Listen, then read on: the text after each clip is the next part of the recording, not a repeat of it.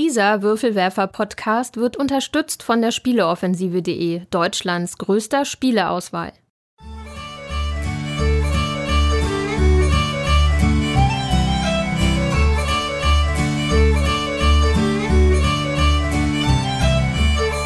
Hallo und herzlich willkommen zur neuen Ausgabe des Großen Wurfs, dem monatlichen Podcast der Würfelwerfer. Wir lieben Spiele und hier sind eure Gastgeber Steffen Rühl, Jutta Wittkavel, Thomas List und Andreas Geiermann.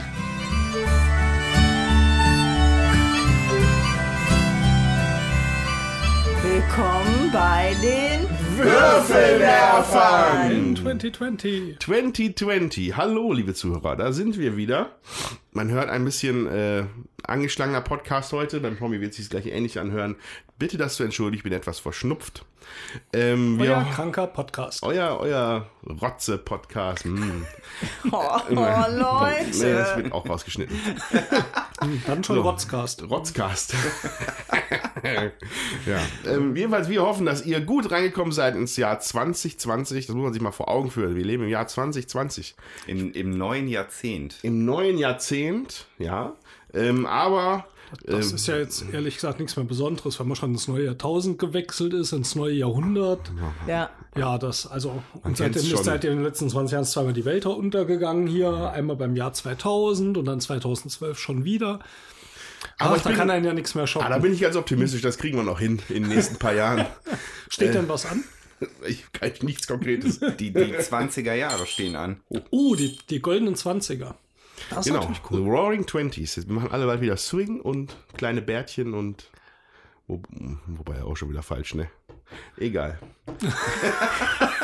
Ist schwierig. Ja. Es ist schwierig. Ist schwierig. politisch korrekter Ist schwierig. Ist, ist schwierig. Ich meinte jetzt eigentlich nur so ein Bleistiftbart. So, so Mortimer. Nee, nee, wie hieß der? Von den Adams Blake Family? and Mortimer? Ach so, nee, die, die meinst du nicht. Gomez. Gomez Adams. ab, ey? Meine Güte. aber ich finde auch. Jetzt, Ja, So, jetzt sind wir schon richtig schön in den Podcast reingestolpert. Ich würde sagen, wir legen jetzt direkt mal los mit dem. ich wollte nicht Kommentar. erstmal unser Thema irgendwie mal zumindest erwähnen, wie wir so. das eigentlich immer sonst Wir gerne haben ein tun. Thema. ein Thema. Natürlich. Ähm, wir hatten das ja letztes Jahr schon. Äh, Im letzten Jahrzehnt haben wir das ja schon einmal ange, angeteasert oder darüber gesprochen, beziehungsweise ich hatte es mal vorgestellt in der Gespielsektion. Mit der Option, dass wir das mal uns mal genauer angucken und deswegen spielen wir heute Vindication. Genau. Oh, alle so, hä, da draußen? Auf gut Deutsch Vindikation. Vindikation. Nein. Keine Ahnung, ob es auf Deutsch gibt. Ich habe extra noch mal eben gegoogelt. Es ist am besten zu übersetzen mit Rehabilitierung. Auf Mhm. gut Deutsch. Ja, und ähm, ich sag mal, das ist auch ein passender Podcast für nach Silvester mit guten Vorsätzen. Da möchte man jetzt natürlich dann geläutert werden. Oder man ist jetzt geläutert. Genau. Und, das äh, hat nämlich so eine schöne Einführungsgeschichte. Ne? Man ist also so ein schlechter Mensch. Eigentlich alle Spieler sind so schlechte Menschen, dass sie von Schiffen geworfen wurden. Okay, da hakt die Story so ein bisschen, aber die landen dann alle auf einer Insel an und müssen ordentliche Menschen werden. Ja, Das ist respectable die human beings. Respectable Human Beings. Das wollen wir alle irgendwo Genau. tief in unseren Herzen. An mir reicht's, wenn ich genug Rumpunkte sammle. Wenn mein Potenzial ausgeschöpft ist, bin ich auch schon zufrieden. Punkte. Rumpunkte. Genau. Ja, und ähm, ich kenne das von der Zweitauflage, die es, glaube ich, bei Kickstarter gab. Da hat sich das mein äh, Kumpel Christian gekauft, daher kenne ich das. Ich bin mir nicht ganz sicher, wie, der, wie die normale Verfügbarkeit da ausschaut. Ähm, ob, sie ob es das im Geschäft gibt, ich glaube teilweise. Ich denke schon. Also es gab es ja zumindest hier beim Großhändler, bei Blackfire zu bestellen. Und insofern können das auch Händler bestellen, wenn noch was verfügbar ist. Das wird aber jetzt vielleicht nicht überall so direkt äh, möglich sein. Aber wir hoffen, wenn wir euch äh, dafür interessieren am Ende des Podcasts, dass ihr das irgendwo auftun könnt. Das ist nicht ganz aus der Welt. Man kann es irgendwo noch kriegen.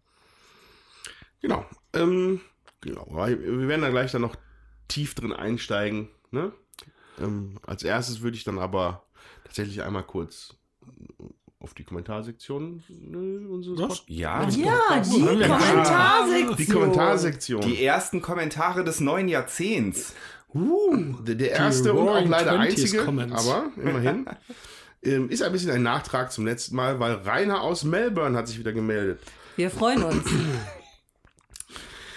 Also, Rainer aus Melbourne schrieb am 1. Januar, euch wünsche ich ein gutes, gesundes und spielereiches Jahr 2020. Eure vier Wichtelspiele haben mir gut gefallen. Juttas Kommentar zu Wingspan, Klammer, sorry, den deutschen Titel finde ich nicht sehr gut. Muss man alles eindeutschen? Fragezeichen. That's a good question. ähm, stimme ich voll und ganz zu. Es ist ein Spiel, wo man sich Optionen offen halten muss und eine fixe Strategie eher wenig erfolgreich sein wird, weil man auf die eine Karte wartet. Der Weihnachtsmann war fleißig gewesen. Wingspan Europa-Erweiterung Tapestry von Stonemeyer, Civilization, Sid Meier. Hm. Dazu noch zwei Wichtelspiele, äh, Crazy Quilties und Trash Pandas. Uh, Trash Pandas, okay. da, da bin ich ja neugierig. Was? Nochmal Ich der erste Crazy Crazy Quilties. Kultis. Kultis, Kaltis und Aha. Trash Pandas. Trash Pandas sind doch eigentlich, sind das nicht die Waschbären? Das sind doch Trash Pandas, oder? Ich weiß nicht. Naja. Wichteln heißt übrigens wohl in, in Australien Chris Kringle. Ach, Wusste wie ich, wusste ich auch nicht. To Chris Kringle. To Chris Kringle. Jedenfalls sind das wohl zwei schöne Spiele zum Absagen, wo man seine Mitspieler richtig schön ärgern kann. Und er hofft, dass es noch viele Podcasts geben wird. Ja, da sind da zuversichtlich. Äh, danke für den Kommentar. Ja, danke. Ja, Ja, und ein, und ein frohes Neues auch zurück. Ja. Dann, Genau. Rainer war ja deutlich früher im neuen Jahr als wir. Stimmt, Das ja. stimmt. Ja. Ja, die Australier sind ganz schön flott. Zack, zack. Ja. Genau, so. Das ist der eine Kommentar, den wir bekommen haben bisher. Ge vielen Dank dafür. Mehr Kommentare gerne. Und äh, würde ich dann jetzt sagen, lass uns mal in die Gespielsektion wechseln. Star Wars komplett ignorieren, ja? Möchtest du im Podcast darüber reden? Nein, muss nicht. Das wäre eine, eine Wir haben Sonderausgabe. auch die Eiskönigin 2 gesehen, aber auch darüber müssen wir jetzt nicht reden. Der war aber süß. Okay. Willkommen bei den äh, Popcornwerfern, dem neuen Filmpodcast.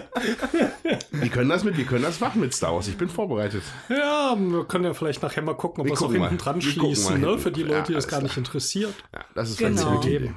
Also, okay, Gespielsektion. Bis gleich.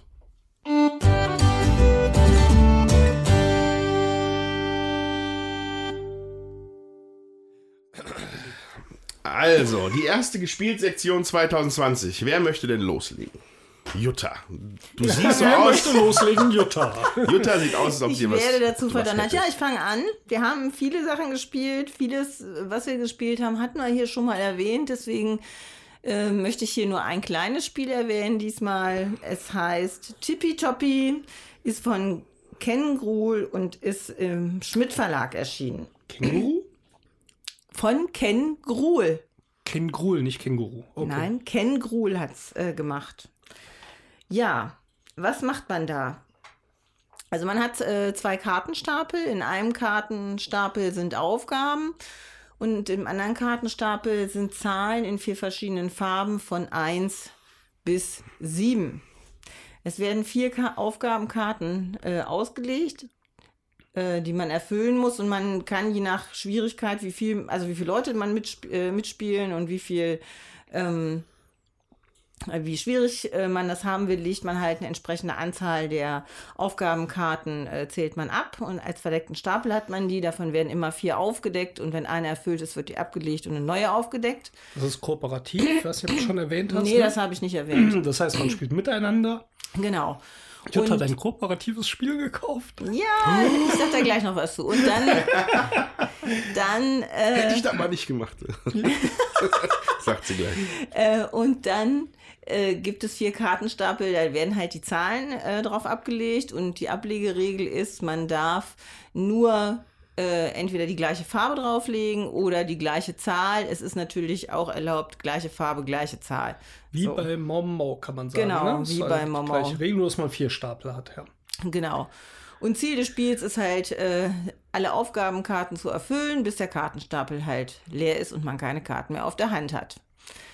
Und die Aufgaben, was gibt's da so? Mm, alle vier Stapel pink oder drei Stapel pink, abwechselnd grün, ähm, alle äh, Summe kleiner oder größer als 18 oder gleich 18. Kleiner fünf hatten wir, glaube ich, ne? Ja. Alle Karten. Alle, Ja, oder jede Karte einzeln unter fünf. genau. Sowas. Ja, Man darf nicht dabei reden. außer zu sagen, jetzt wäre schön, wenn du auf den Stapel nicht legst oder da kann ich jetzt gut drauflegen. Das ist auch in der Anleitung, gibt es da so ein paar Beispiele. Mhm. Ähnliche Kommunikation wie bei The Game. Nee. The Game? Ah doch, Entschuldigung, jetzt hatte ich The Game und The Mind verwechselt, ja. Ja. Ja. Und ansonsten äh, darf man aber nicht äh, genau sagen, was man auf der Hand hat oder so. Ja, das dauert so ungefähr 20 Minuten. Dann hat man das äh, runtergespielt, je nachdem. Wir haben, also Steffen und ich haben das zweimal gespielt und hatten es einmal geschafft, einmal nicht. Mit äh, jemand anders hatte ich das fünfmal hintereinander. Da hat es erst beim fünften Mal geklappt.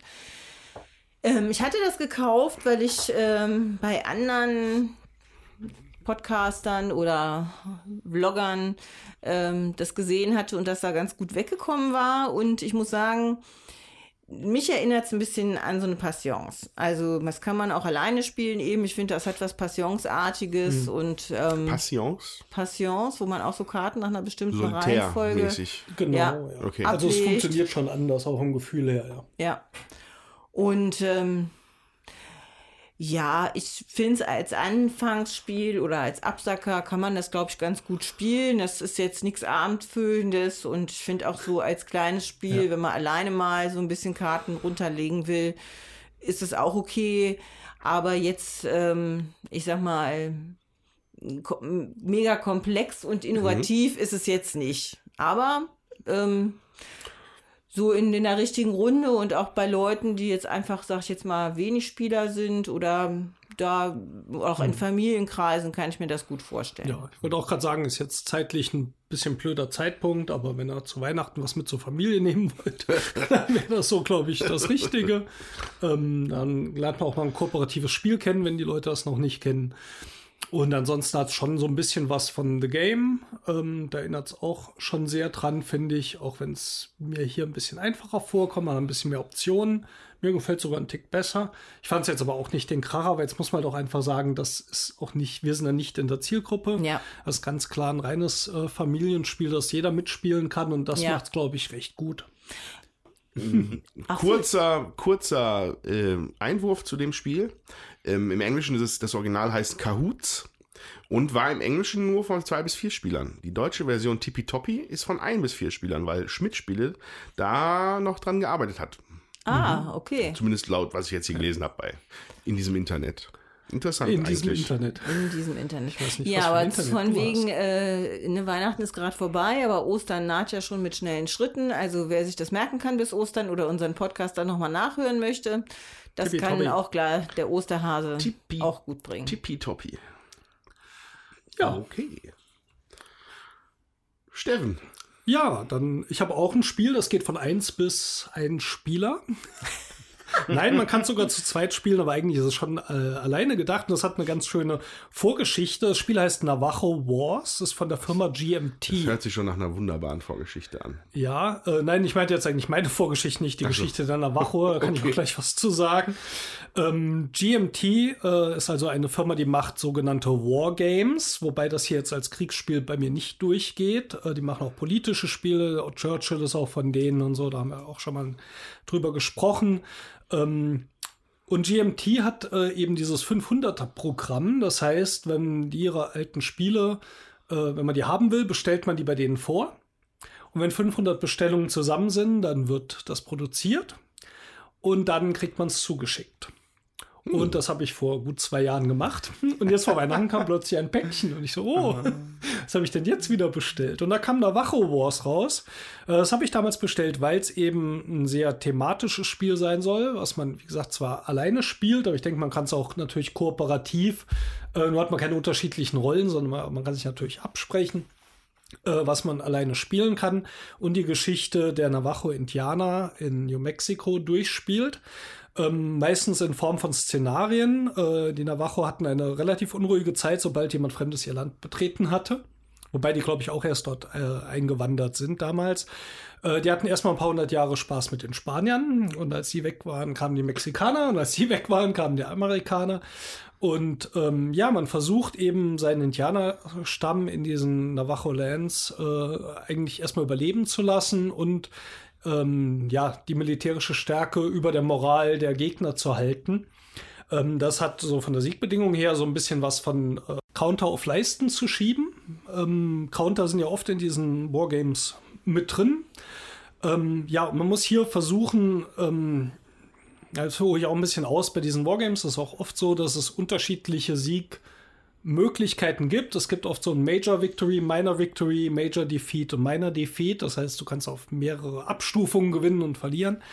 Ähm, eine Art zu gewinnen ist eben das Szenario mit allen Karten, die man währenddessen aufdeckt, zu beenden und die militärische Stärke der Navajo liegt über der Moral der Gegner. Dann hat man, glaube ich, ein Major Victory. So genau weiß ich es nicht. Es ist relativ komplex, da reinzukommen, nicht weil die Regeln schwierig sind, sondern die Zusammenhänge sind schwierig.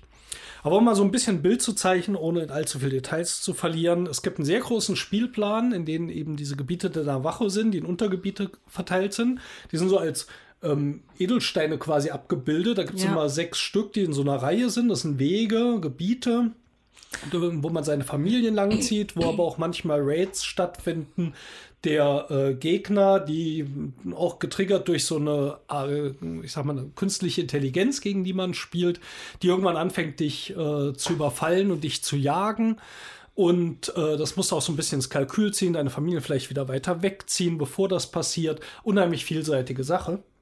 Ja, und es, der Spielplan, der sieht jedenfalls super schön aus. Also ich habe, der Steffen hat das ausgepackt, hat das auf dem Tisch gehabt und ich habe das auch mit ausgepöppelt. Also der Spielplan ist sehr hübsch, gerade durch diese Halbedelsteine, die da eben drauf sind Mhm. und die so fotomäßig wirklich da aussehen. Ja, sehr schön. So Für so ein, so ein Wargame sieht nicht ganz Ja. so tröge aus, so sieht das aus. Ich finde Guck mal, schon das ist ja verrückt. nett. Weil ich habe jetzt gerade im, ne, im Nebengang, nebenher, gucke ich dann immer schon mal bei Boardgame, ein paar Bilder Mhm. an. Und ich, ich habe nur gesehen, wer hat denn hier diese schönen Steine auf den Plan gelegt? Ja, Das ist ja abgefahren. genau. Also das muss man wirklich gesehen haben, um das zu verstehen. Also es sind halt wirklich, das sieht aus, als ob da wirklich Dinger drauf liegen. Ja. Um so ein paar Verzahnungen jetzt mal äh, zu sagen, was man machen kann. Wenn man am Zug ist, deckt man, oder also man, man, in jedem Zug deckt man eine Karte auf und handelt die ab. Das heißt, man baut vorher einen Kartenstapel zusammen, teilweise wird der gemischt, teilweise bestimmte Karten reingemischt, je nach Szenario, und dann deckt man eine Karte nach der anderen auf. Und auf diesen Karten äh, gibt es verschiedene Kartentypen, die am weitesten verbreitesten sind. Oh, jetzt muss ich gerade mal gucken, wie die eine Kartenart heißt, weiß ich jetzt gar nicht. Ähm, na, finde ich jetzt gerade nicht. Jedenfalls sind solche normale Aktionskarten, da steht drauf, wie viele Aktionspunkte der Gegner kriegt und wie viel du kriegst. Du kannst dann noch eine spezielle Ressource ausgeben, um vor ihm zum Zug zu kommen und seine Punkte ein bisschen zu drücken. Dann macht man eine Reihe von Aktionen, wie äh, ja seine. Überfälle zu planen. Äh, das heißt, man macht auch Raids auf die Gegner, um Pferde oder ähm, Schafe zu stehlen. Ähm, und die, die auch ein bisschen zu schwächen. Das heißt, da gibt es auch wieder so, so eine Möglichkeit, Würfel aus dem Sack zu ziehen, wenn man das macht. Und je nachdem, was man zieht, passiert wieder irgendwas. Die werden auch gesammelt und teilweise haben die Gegner dadurch weniger Aktionspunkte. Ähm, wenn man diesen Teil abgehandelt hat, sowohl für den Gegner als auch für sich selbst, dann wird so ein großes Event und ein kleines Event meistens ausgelöst, ähm, die historisch bedingt sind. Und man muss da wieder irgendwas machen. Ähm, interessant ist, wie der Gegner zieht. Und zwar kann man sich so ein bisschen vorstellen, dass der Gegner Counter hat, auf denen seine Aktionen stehen. Und da steht hier zum Beispiel, mach einen Raid auf dich. Es gibt sogar Phasen von Frieden, ähm, Handel, glaube ich, alle möglichen Sachen. Und die liegen quasi so im Kreis rum. In zwei Spalten wandern die immer im Kreis. Und von oben nach unten werden die durch Aktionspunkte, die der Gegner hat, getriggert. Wenn jetzt oben zum Beispiel ein Raid liegt, der fünf Aktionspunkte kostet und der Gegner hat nur vier, dann macht er die Runde gar nichts, bis er den fünften dann in der nächsten Runde bekommt. Dann wird er diesen Raid machen, dann wandert der Counter so im Kreis wieder nach unten und der nächste, die nächste Aktion wird gemacht. Aber links daneben liegen auch noch mal so ein paar Counter, die können reingewechselt werden in diesen Kreislauf. Ja, durch Würfelwürfe, aber teilweise auch durch Aktionen, die man macht. Und diese Counter können auch umgedreht werden, weil auf der Vorder- und Rückseite was anderes ist. Und das ist so eine Art KI, die das so ein bisschen treibt und lebendig hält, was der Gegner macht. Und da musst du drauf eingehen. Nebenher hast du deine Familien. Äh, und die Familien kannst du benutzen, um den Spielplan zu besetzen. Du versuchst in jedem Gebiet möglichst eine Familie zu haben, damit du die Siegpunkte kriegst. Äh, die Familien bestehen immer aus einem Mann, einer Frau und einem Kind. können noch ein Pferd haben, wenn man eins geklaut hat.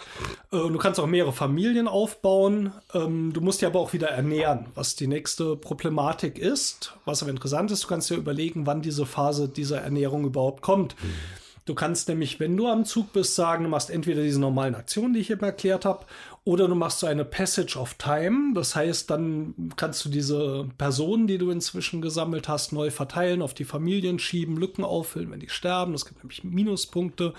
Oder ähm, du hast die Möglichkeit, ähm, da fällt mir jetzt auch gerade der Begriff nicht ein, ähm, mit deinen Ältesten was zu machen. Das ist auch nochmal so eine, ja, du machst in deinem Zug dann nichts anderes, außer äh, diese Ältesten hauptsächlich zu benutzen, die da nochmal Sondereffekte bringen. Also ihr merkt schon, es ist relativ komplex. Ich bin jetzt so ein bisschen am gucken, wie weit man das alles erklären mhm. kann. Sehr vielseitig, du liest die Regeln, du fängst an zu spielen und dann findest du erst mal raus, wie das Spiel irgendwie so halbwegs funktioniert mit den Abhängigkeiten und so. Da kann man sich richtig reingraben. Ich habe das äh, Tutorial, das dabei ist, gespielt. Das ist sehr schön gemacht. Äh, hast du sicher 20 Seiten detailliert beschrieben, was du machen sollst und was dann passiert. Trotzdem habe ich mir danach noch ein Video angeguckt, das zwar kein Strategy Guide ist, aber schon mal so sagt, wie die einzelnen Sachen halt zusammenhängen, auf was man achten muss. Super schwierig. Habe ein Szenario dann gespielt und bin ziemlich untergegangen, ähm, weil mir die Leute dann einfach verhungert sind. Das, äh, ja, das ist ein Spiel, wo du dich so richtig reingraben kannst. Das, der Game Designer heißt Joel Toppen. Wie gesagt, das Spiel heißt Navajo Wars, ist sehr auch, äh, denke ich mal, historisch fundiert. Der lebt auch dort in der Gegend. Der Autor habe ich ein bisschen was drüber gelesen. Und es ist interessant, was man da halt auch wieder geschichtlich aus so einem kleinen Bereich mitbekommt. Dazu hätte ich drei Fragen. Ja. Du hast ja jetzt schon relativ viele englische Begriffe benutzt. Das heißt, das Spiel ist komplett in Englisch, nehme ich mal an, auf Englisch. Das Spiel Englisch. ist meines Wissens komplett auf Englisch. Ich merke das schon gar nicht mehr so. Doch ja, müsste, weil es nur ein Regelheft ist. Ist auf Englisch? Ja.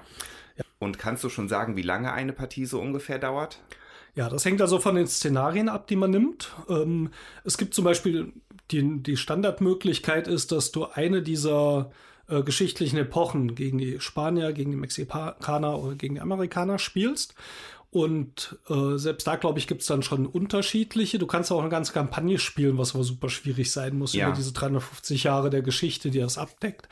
Ähm, ich habe sicher, nachdem ich das Tutorial durch hatte, für dieses erste Szenario, wo ich nach der Hälfte ungefähr platt war, habe ich sicher zwei Stunden gespielt. Ja. Aber auch noch viel durch Nachgucken und so wie die Regeln funktionieren. Ähm, aber ich, ich denke, das ist schon abendfüllend mindestens. Ja, Oder kann man ja. auch länger dran sitzen. Ich glaube, wenn du es kannst, wirst du da natürlich deutlich schneller, wenn du weißt, was du tust. Aber am Anfang diese Abhängigkeiten auch mit einzuschätzen, das ist relativ umfangreich. Äh, andere schöne Mechanik würde ich gerade noch erzählen. Äh, wenn du diese Karten aufdeckst, können auch manchmal Zeremonienkarten kommen. Die besteht das Deck auch so zur Hälfte ungefähr draus. Und diese Zeremonienkarten bleiben vor dir ausliegen. Wenn du allerdings die nächste Zeremonienkarte ziehst und du hast noch eine ausliegen, die noch nicht benutzt hast, dann äh, triggert ein negativer Effekt auf jeder Zeremonienkarte, die du vor dir ausliegen hast. Und meistens bringen diese Zeremonienkarten einen dauerhaften Effekt, dass du, also die dauerhaft ausliegen, dass du einen Würfelwurf festlegen kannst. Du hast eine Zeremonienkarte, wenn du die behältst, kannst du irgendwann Würfel auf eine 2 drehen sozusagen. Aber wenn du zu lange an diesen festhältst und ziehst eine neue, dann ist, kriegst du diesen negativen Effekt von jeder Zeremonienkarte, die du behalten hast, bisher nochmal äh, ja. ausgeführt ja. und dann steigt wieder die Rage-Stärke von Santa Fe an. Ja. Also es ist ähm, ziemlich clever gemacht. Ist nicht super kompliziert von der Mechanik, aber die zu durchblicken, ja. ist der Spaß bei dem Spiel und zu gucken, wie kann ich meine Leute da irgendwie durch die Geschichte kriegen. Und ich nehme an, das ist ungefähr so schwierig, wie das halt auch wirklich war. Ja, ja. äh, ja. Navajo Wars. Meine dritte Frage hast du, glaube ja, ich, schon teilweise beantwortet. Ich wollte wissen, ob, also wenn man ein Szenario fertig hat, ob davon irgendwas dann ins nächste Szenario übergeht. Wenn man die Szenarien einzeln spielt, ja wahrscheinlich nicht, aber dann wie nicht. ist das in der Bei Kampagne? Bei der Kampagne nehme ich mal an, ja, aber das habe ich mir noch gar nicht angeschaut. Okay. Weil im Moment bin ich mit so einem Einzelszenario noch so dermaßen gut bedient, äh, das überhaupt mal zu gewinnen, da habe ich noch gar nicht reingeschaut. Ja. Ja, absolut faszinierend. GMT ist, hat, ja, hat ja viele Sachen in der Richtung gemacht. Mhm. Haben wir letztes Mal, als wir uns mit Matthias getroffen haben, uns ja auch ein bisschen unterhalten. Ja. Dass das ein Spielbereich ist, den ich massiv spannend finde und mich noch nicht mit beschäftigt habe, nicht mhm. beim Ansatz. Aber das muss ich irgendwann mal machen. Äh, und vor ich habe hier noch so ein halt kleines, feines Stehen. Da müssen wir uns nochmal mit sieben Leuten für ein Wochenende treffen. Here I stand. Über die Reformationskriege ja. in Deutschland und Europa. Ja, ähm, was ich jetzt aber bei Navajo, Navajo, Navajo, Navajo, Navajo, Navajo Wars, äh, dass es halt ein Solo-Spiel ist, das finde ich ja total spannend. Ja. Die ja. Idee, weil ich absoluter Nicht-Solo-Spieler mag ich eigentlich nicht. Das ist, aber das ist so ein komplexes, also es wirkt sehr komplex, ja. das als Solo-Kampagne zu spielen, um einen historischen Kontext zu vermitteln. Hm. Absolut spannend für mich. Ja, ist es auch. Wobei, du spielst auf Flügelschlag auch Solopartien. Ja, das ist aber wenig historischer Kontext, der mir da vermittelt Ja, das stimmt. ich ja, glaube auch, dass das nicht so kompliziert auch schon ist. sehr lange. Das stimmt. Ja. Ähm, aber ja, das war auch die, ist ja auch das Einzige, was ich bisher ja. alleine gespielt habe. Es gibt also auch eine Zweispieler-Variante, aber die ist wirklich aufgesetzt. Äh, da können beide Spieler verlieren, aber nur ein Spieler kann gewinnen. Also ist nicht mal richtig kooperativ dann. Ähm, haben wir jetzt noch nicht angeschaut. Jutta spricht es jetzt auch nicht so sehr an. Ja, also der Plan ist schön, aber ja, ansonsten so Kriegsszenarien äh, sind jetzt nicht so unbedingt meins. Ja, wobei man, man schiebt keine Armeen rum. Also es ist nicht Krieg in dem Sinne, sondern man schiebt äh, seine Familien rum, die dann äh, Mais anbauen, äh, ausweichen, wenn irgendwelche Raids kommen. Ähm, also es ist jetzt kein Kriegsspiel in dem Sinne, aber ja. es ist halt bei GMT ist natürlich schon in dieser Richtung. Ja. Aber es ist kooperativ dann, oder? Du spielst alleine, ich meine. Ach so. Dann ist es nicht kooperativ.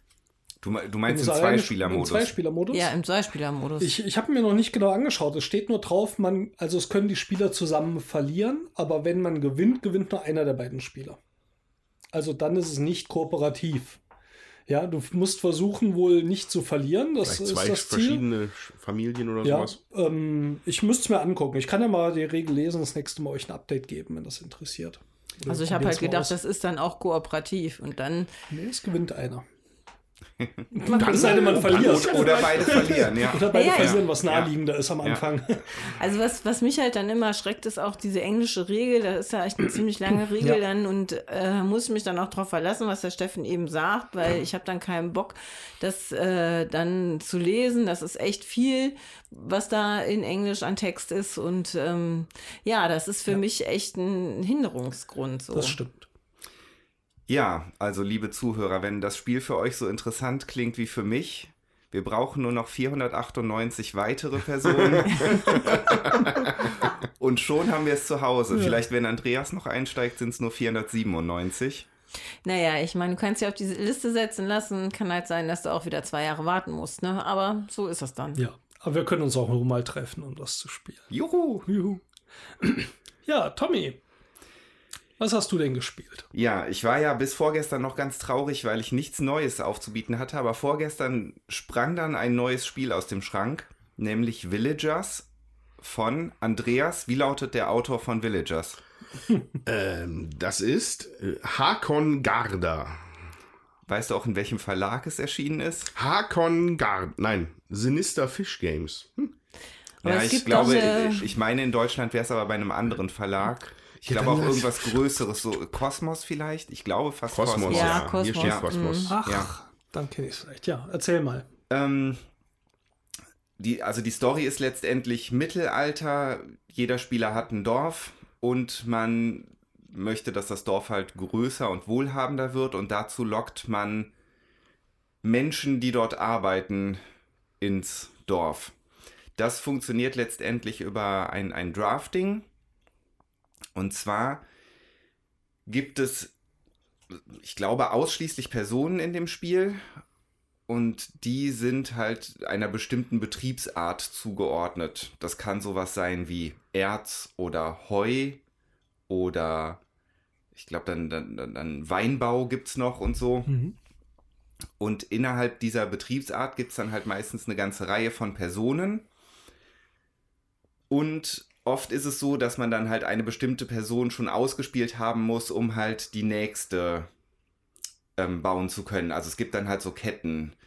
ähm, ich überlege gerade, mir sollte ja eigentlich da vielleicht irgendwie was einfallen. Zum Beispiel, den, wenn man den Schmied baut, kann man da halt wieder andere Personen drauflegen, wie zum Beispiel, ich glaube, den Glasbläser. Mhm. Ne? Irgendwie Oder so in die Richtung. Beispiele wären halt der Tenner, also der, äh, wie heißen sie denn auf Deutsch? Leder, Gerber. Der Gerber, da kann der Sattler und der äh, Kobbler, also der Klöppler. Ja. also da können halt Handwerke dann, ja, also es gibt das, das Grundmaterial und dann können Leute das weiterverarbeiten, zum Beispiel. Genau, ja, der Gerber kam bei uns jetzt gar nicht vor, weil ich habe mit Lisa zu zweit gespielt und da sind nämlich, also Leder und Wolle fällt da raus, mhm. wenn man zu zweit spielt.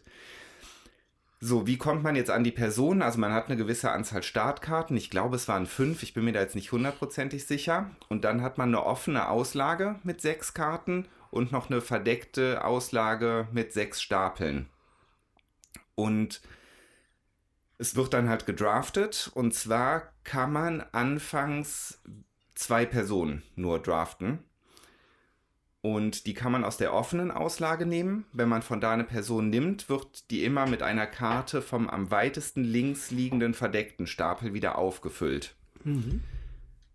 So, wenn man die Karten jetzt hat, ähm, dann sagt man sein, äh, also nacheinander sein aktuelles Baulimit an und kann dann Personen ausspielen, halt entsprechend des Baulimits und das beträgt am Anfang auch zwei. Beide Limits kann man erhöhen. Das Drafting-Limit, indem man Personen mit dem Nahrungssymbol ausspielt. Mhm. Pro Person, die das Nahrungssymbol hat, kann man eine Karte ja. mehr draften, mhm. bis zu einem Maximum von fünf. Und dann gibt es noch so ein Haussymbol. Damit wird das Baulimit erhöht, auch bis zu einem Maximum von 5.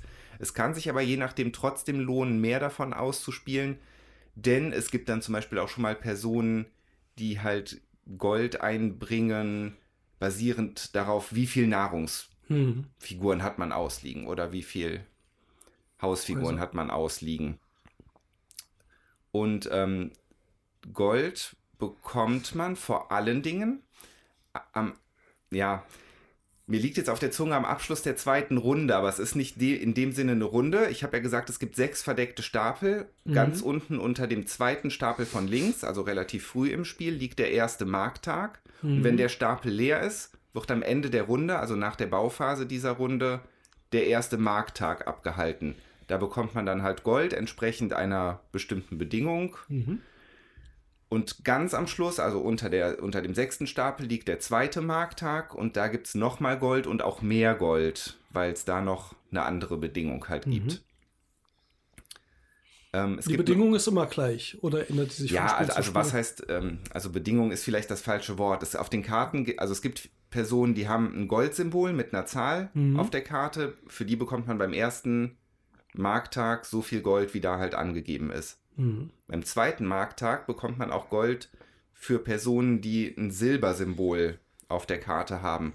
Und das sind dann oft oder vielleicht sogar immer diese Personen, die halt irgendwelche Bedingungen haben. Zum Beispiel, du bekommst drei Gold je Nahrungsperson, mhm. die du ausliegen hast. Okay. Ne, sowas in die Richtung. Ähm, so, Wer das meiste Gold am Ende hat, hat gewonnen. Das sind halt quasi die Siegpunkte. Es gibt noch eine weitere Möglichkeit, Gold zu erhalten. Und zwar gibt es bestimmte Personen, also, also es gibt Personen, die haben ein Schloss auf der Karte. Und dann gibt es halt immer eine andere Person, die halt diese Person quasi freischaltet. Mhm. Zum Beispiel, wenn man eine bestimmte Person bauen möchte, kann es sein, dass da drauf steht, die braucht den Schmied, um mhm. ausgespielt zu werden oder halt, also der Schmied ist die korrespondierende Person zu diesem Schloss. Mhm. Und dann gibt es jetzt drei Möglichkeiten. Wenn man selbst den Schmied hat, also jetzt, um bei mhm. diesem Beispiel zu bleiben, und die Karte ausspielt, kann man sich zwei Gold aus der Bank nehmen und das auf den Schmied legen. Wenn ein anderer Spieler den Schmied hat, muss man aus seinem eigenen Vorrat zwei Gold auf dessen Schmied legen. Mhm. Und wenn niemand den Schmied hat, muss man aus seinem Vorrat zwei Gold an die Bank bezahlen. Mhm. Also das ist halt die einzige andere Möglichkeit, wie noch, also mir bekannte Möglichkeit, wie noch Geld äh, verteilt wird. Mhm. Es gibt halt noch Module, das sind sozusagen nochmal Erweiterungen innerhalb des Spiels, mit denen haben wir jetzt noch nicht gespielt. Deshalb weiß ich nicht, ob da vielleicht noch andere Möglichkeiten mhm. hinzukommen. Ähm, Ja. Zwei andere wichtige Sachen sind noch einmal die Nahrung. Am Ende seiner Bauphase muss man eine Figur mit Nahrung ausliegen haben. Hat man das nicht, dann muss man seine Gründungskarte, das ist so eine Startkarte, die jeder hat, umdrehen. Auf der Vorderseite der Gründungskarte sind halt zwei Gold abgebildet und auf der Rückseite halt ein Nahrungssymbol. Das heißt, wenn man die ähm, umdrehen muss, verliert man sozusagen Minimum Siegpunkte. vier Siegpunkte, vier. weil das Gold wird beim zweiten so. Markttag auch nochmal mitgewertet. Ja. ja, ja. Ähm, Wie gefällt es euch denn? Hat uns sehr gut gefallen. Ich muss sagen, ich fand es ein bisschen, also wir haben uns ein bisschen durch die Regeln gekämpft. Die waren jetzt meines Erachtens etwas komplizierter, als sie hätten sein müssen, denn im Spiel hat sich dann einfach vieles von selbst ergeben. Mhm. Ähm, ja, aber unser erster Eindruck war auf jeden Fall sehr gut. Wobei man jetzt auch ganz klar sagen muss, wir haben halt einfach mal drauf losgespielt und ausprobiert. Ähm, was man vielleicht auch noch dazu sagen müsste, das ist recht wichtig noch. Es gibt noch, also es sind nicht alle Karten durch die sechs offenen Karten und die Stapel verteilt. Es gibt auch noch einen verdeckten Stapel.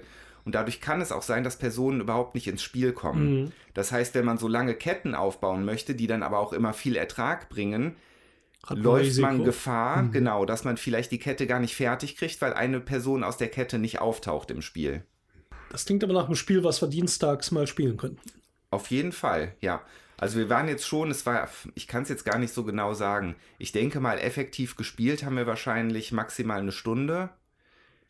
Mit Regeln und Aufbau und Reinkommen war es dann halt doch was länger. Mhm. Aber ich denke, das können wir auf jeden Fall mal dienstags spielen. Ja, bin ich fest von überzeugt. Was, was, mir hier positiv auffällt, ist irgendwie der Look. Der gefällt mir, glaube ich, ganz gut eigentlich. Das, das erinnert mich so ein bisschen an Machikoro. So. Ja, stimmt. Das hat sogar, ich, ich glaube, das hat sogar Mina irgendwie gesagt oder so. Das, äh, also die guckte halt nur mal so drüber zwischendurch ja, ja. und meinte dann direkt, das würde sie an Machikoro erinnern. Ja, so, so ein ganz sauberes Design, viel weiß auf den Karten. Die Box spielt das wieder. Interessant, würde mich auch interessieren. Ja. so viele Spiele immer. Ja. Ja. Ja. Gut. Was hast du denn gespielt, Andreas? Ich? Okay, also ich habe jetzt nichts Neues. Ich trage aber was nach zu etwas, was schon eine Weile zurückliegt in der Vergangenheit. Und zwar habe ich noch eine Runde Reikold gespielt. Mhm. Also, Uwe Rosenbergs Reikold, ähm, 2018 erschienen, glaube ich, bei Frosted Games. Und ich hatte es damals auf der Messe mir angeschaut, weil äh, hm, Rosenberg steht drauf, das interessiert mich dann erstmal. Ähm, kam dann bei dem Messetest, beim Testspiel einfach kam nicht sonderlich gut weg bei mir. Mhm. Habe ich damals auch, glaube ich, so verlautbaren lassen. Aber ich habe eigentlich immer das Gefühl gehabt, dass ich da vielleicht auch vielleicht ein bisschen ungerecht gewesen bin. Ich weiß nicht. Also es hat mich immer wieder mal wieder beschäftigt, dass ich das doch gerne nochmal spielen wollen würde. Mhm. So, und dann habe ich das jetzt auf der Messe 2019, habe ich es äh, für einen relativ guten Preis dann irgendwo gefunden, mitgenommen und jetzt das erste Mal gespielt in einer Vierspielerpartie. Ähm, ja, ich weiß immer noch nicht, ob es mir gefällt, aber okay.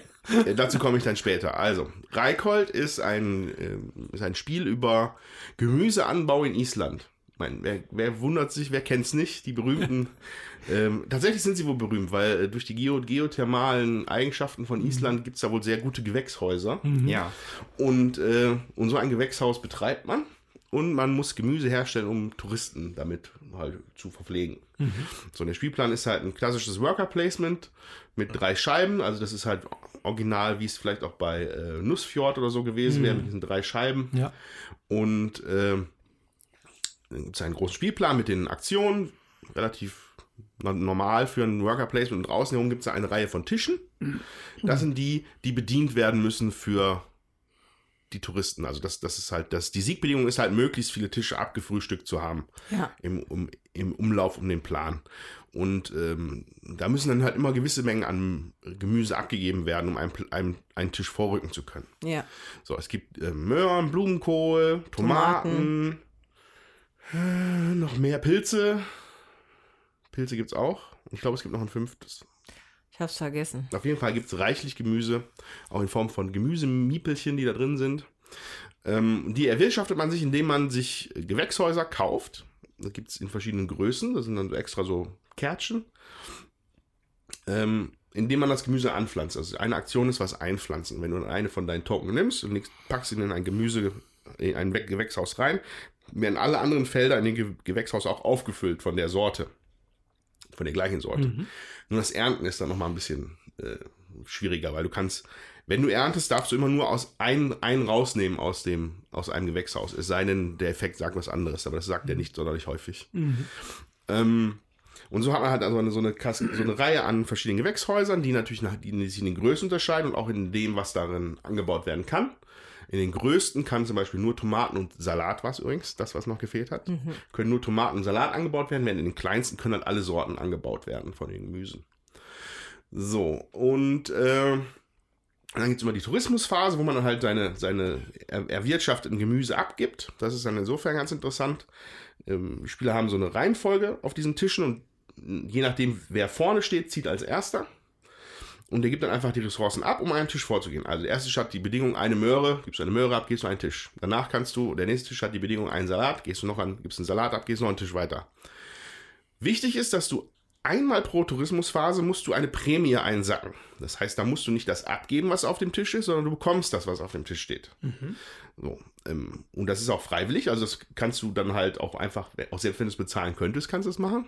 Du musst es aber auf jeden Fall mal gemacht haben in der Runde. So, und so muss man sich das halt dann so ein bisschen zurechtlegen. Okay, ich schaffe diese drei Tische, dann nehme ich die Prämie, dann kriege ich dann vielleicht, weil das steigt halt, es ist aufsteigend. Ne? Am Anfang ist von jeder Gemüse immer, Sorte immer einer, danach immer von zwei brauchst du dann schon von jeder Gemüsesorte. Dann nachher drei, vier, fünf, sechs, ist glaube ich mhm. auf dem letzten Tisch. Ähm, Wobei da erwähnenswert ist, dass es keine Gemischung an Gemüsen gibt. Ja, das muss immer Tischen. alles nur eine immer Sorte eine Sorte sein. von Gemüse. Es wird okay. einfach mehr, die Menge wird mhm. einfach immer ja. schwieriger zu erreichen. Ja, und dann muss man sich halt so ein bisschen abpassen, weil am Ende des Spiels gewinnt nach sieben Runden der, der am weitesten, der, der die meisten Tische halt weitesten fortgegangen ist. Mhm. So, ähm, dazu kommen dann noch ähm, fünf Decks tatsächlich im Endeffekt, aber es sind eigentlich nur vier für Mehrspieler, weil ein spezielles Deck ist für, Sing für, für Solospiel. Mhm. An äh, Servicekarten heißen sie, glaube ich. Mhm. Das sind dann quasi Modifikatoren. Also sagen wir mal, du hast dann eine Geothermalpumpe, hast du dir dann erworben. Das heißt, du darfst dann immer, wenn du was aussäst, darfst du auch schon mal wieder einen ernten. Und mhm. so, das, das beschleunigt, das, da mhm. kannst du dann halt mehr Mechanik reinbringen und dich dann, äh, genau. So, was, was da witzig ist, fand ich, ähm, es gibt noch ein Spezial, also ein Feld für die Worker, wo man eine bereits erworbene Servicekarte von einem Tischnachbarn dann mitbenutzen kann. Das heißt, man kauft sich dann da ein und dann wird die Karte zwischen beide Spieler gelegt mhm. und dann haben beide diesen Vorteil. Das fand ich eigentlich auch ganz, ganz witzig. Mhm. So, ähm, genau. Und was ich ja gerade meinte, ich weiß immer noch nicht, ob es mir ultimativen Spaß macht, weil es wirkt erstmal noch recht noch nicht sonderlich variantenreich. Was ich aber auf jeden Fall hervorhaben möchte, hervorheben möchte, ist, dass, dass das Spiel selber einfach sehr, sehr gut gemacht ist von Frosted Games. Mhm. Ähm, also du hast schon Ressourcenbecherchen dabei in Form von so Gemüsekästen, die man sich zusammenfalten kann.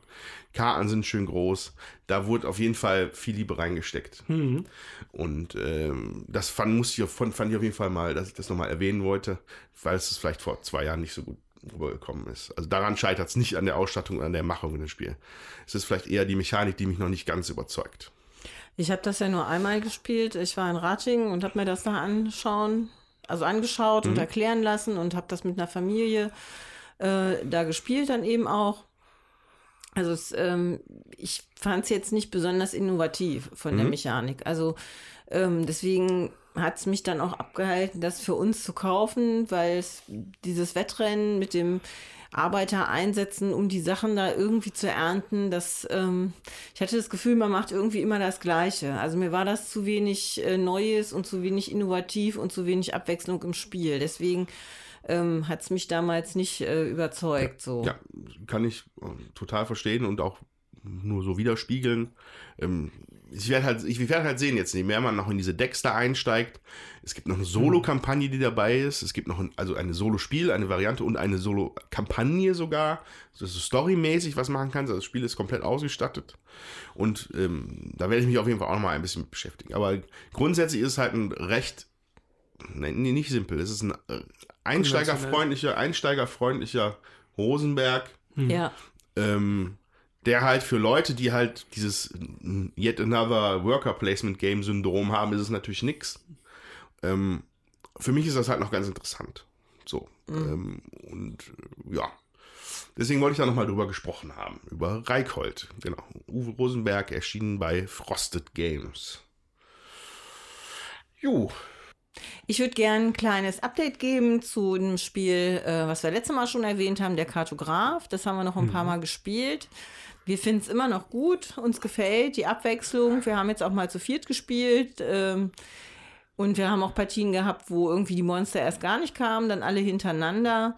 Also es ist jedes Mal doch eine andere Erfahrung, abwechslungsreich. Ja. Und äh, wir haben das auch mit äh, neun Leuten gespielt, die dann auch wirklich gut reinkamen und das auch, glaube ich, ganz mhm. gut fanden, oder Tommy? Ja. ja. ja. Ja, also Zeichnen ist ja eh meine große Stärke, also insofern. genau.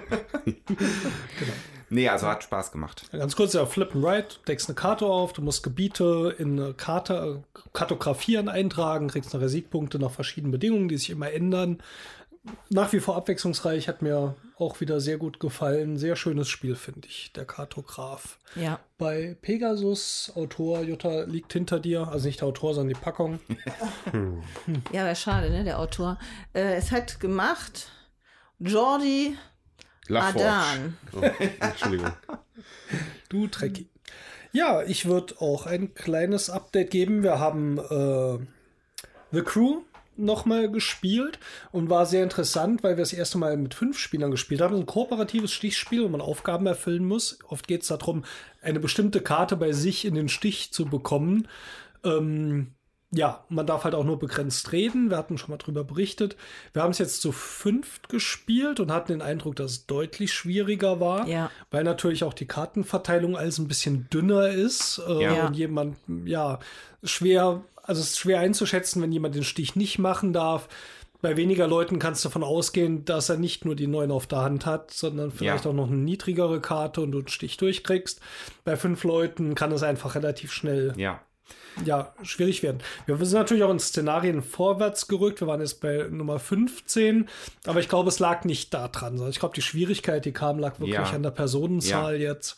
Ähm, das war nochmal nachtragenswert. Hat zwar Spaß gemacht, aber wir hatten halt gleich mal fünf, sechs Versuche gebraucht, wo wir sonst ja. eigentlich beim ersten, zweiten Mal durchgekommen sind. Wobei das natürlich auch, also wir hatten erst noch, ich glaube, ein oder zwei Szenarien, wo wir einfach nur oder hauptsächlich eine Bedingung hatten, dass wir mit einer bestimmten Karte keinen Stich machen mit durften, Neuner, mit der ja, neuen halt, Hübs, ja. was natürlich auch schwierig ist. Ja. Aber das haben wir noch recht gut gemeistert. Ja. Aber als wir dann mit dem nächsten Szenario fünf, ähm, ja, fünf, fünf Zielkarten hatten, die erfüllt werden mussten, also das, das, das zu fünf dann hinzukriegen, das war echt hart. Ja. Steht natürlich auch, muss man fairerweise sagen, in der Anleitung drin, dass äh, das auch Glück ist, wie die Karten kommen und so, dass da schwierig ist, eine, eine Schwierigkeit so reinzubringen bei so einem Stichspiel, äh, die zuverlässig funktioniert, mag auch mit reingespielt haben. Mir hat es trotzdem Spaß gemacht, aber nach dem vierten, fünften Mal war es dann doch so ein bisschen zäh, wobei wir diesen äh, Sonderchip noch gar nicht benutzt haben. Es gibt noch so ein Live- Beacon, wie heißt das, so Lebenssignal, ja. so eine Funkhilfe, Notrufsignal. Notrufsignal, wo man, bevor das Spiel beginnt, dann noch mal eine Karte weitergeben kann, links rum. Ja. Äh, das hatten wir jetzt trotzdem noch nicht benutzt. Vielleicht auch, weil wir nicht das Gefühl hatten, dass wir jetzt wissen, was geben wir jetzt eigentlich weiter und was macht Sinn. Ja. Das äh, ist eigentlich eine als Erleichterung gedacht, aber ich hatte so das Gefühl, es ist schwer einzuschätzen. Ja. Kann auch nach hinten macht. losgehen. Und man muss ja. natürlich super wach sein, was einige von uns nicht waren, glaube ich, an dem Tag. Also ich glaube, weder Lisa noch ich waren so wirklich aufmerksam. Äh, da musste echt höllisch aufpassen. Ja. Trotzdem, irgendwie mir hat es wieder gefallen. Ja. Kooperatives Spiel. Stichspiel, The Crew. Ähm, ja, auch schön. Und Tommy, wir haben noch mal vielleicht noch einen kurzen Nachtrag zu einer weiteren Partie Gloomhaven, aber diesmal zu zweit. Genau. Und mit der Little Helper App. Genau, wir haben also eine, den Gloomhaven Helper ist eine App, die man ja, sich, Heißt die wirklich? Die App heißt meines Wissens tatsächlich Gloomhaven Helper und die macht diese ganze Monsterverwaltung. Das heißt, äh, du gibst deine Helden mit Level ein, das Szenario gibst du ein, dann sucht er schon mal die Monster raus äh, und baut die Monsterdecks zusammen. Mhm. Und ähm, ja, du gibst dann die Initiative ein sowohl für dich, dann wird aufgedeckt die Monster, dann sortierte die entsprechend in der Reihenfolge, dann kannst du das einfach so abhalten, handeln.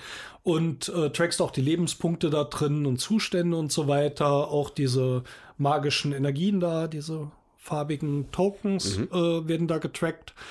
Und äh, der rechnet auch direkt aus mit, äh, nee, nicht, nee, den Schadenrechner nicht direkt aus, aber zeigt dir halt als Kärtchen an, was die Monster machen, ob sie sich bewegen, angreifen, mit welchem Wert. Und das beschleunigt die Sache schon. Wir fanden auch zu zweit war es jetzt schneller als zu dritt, ja. obwohl du ja auch weniger Monster hast. Ja. Ähm, oder zu dritt dann halt natürlich mehr Monster.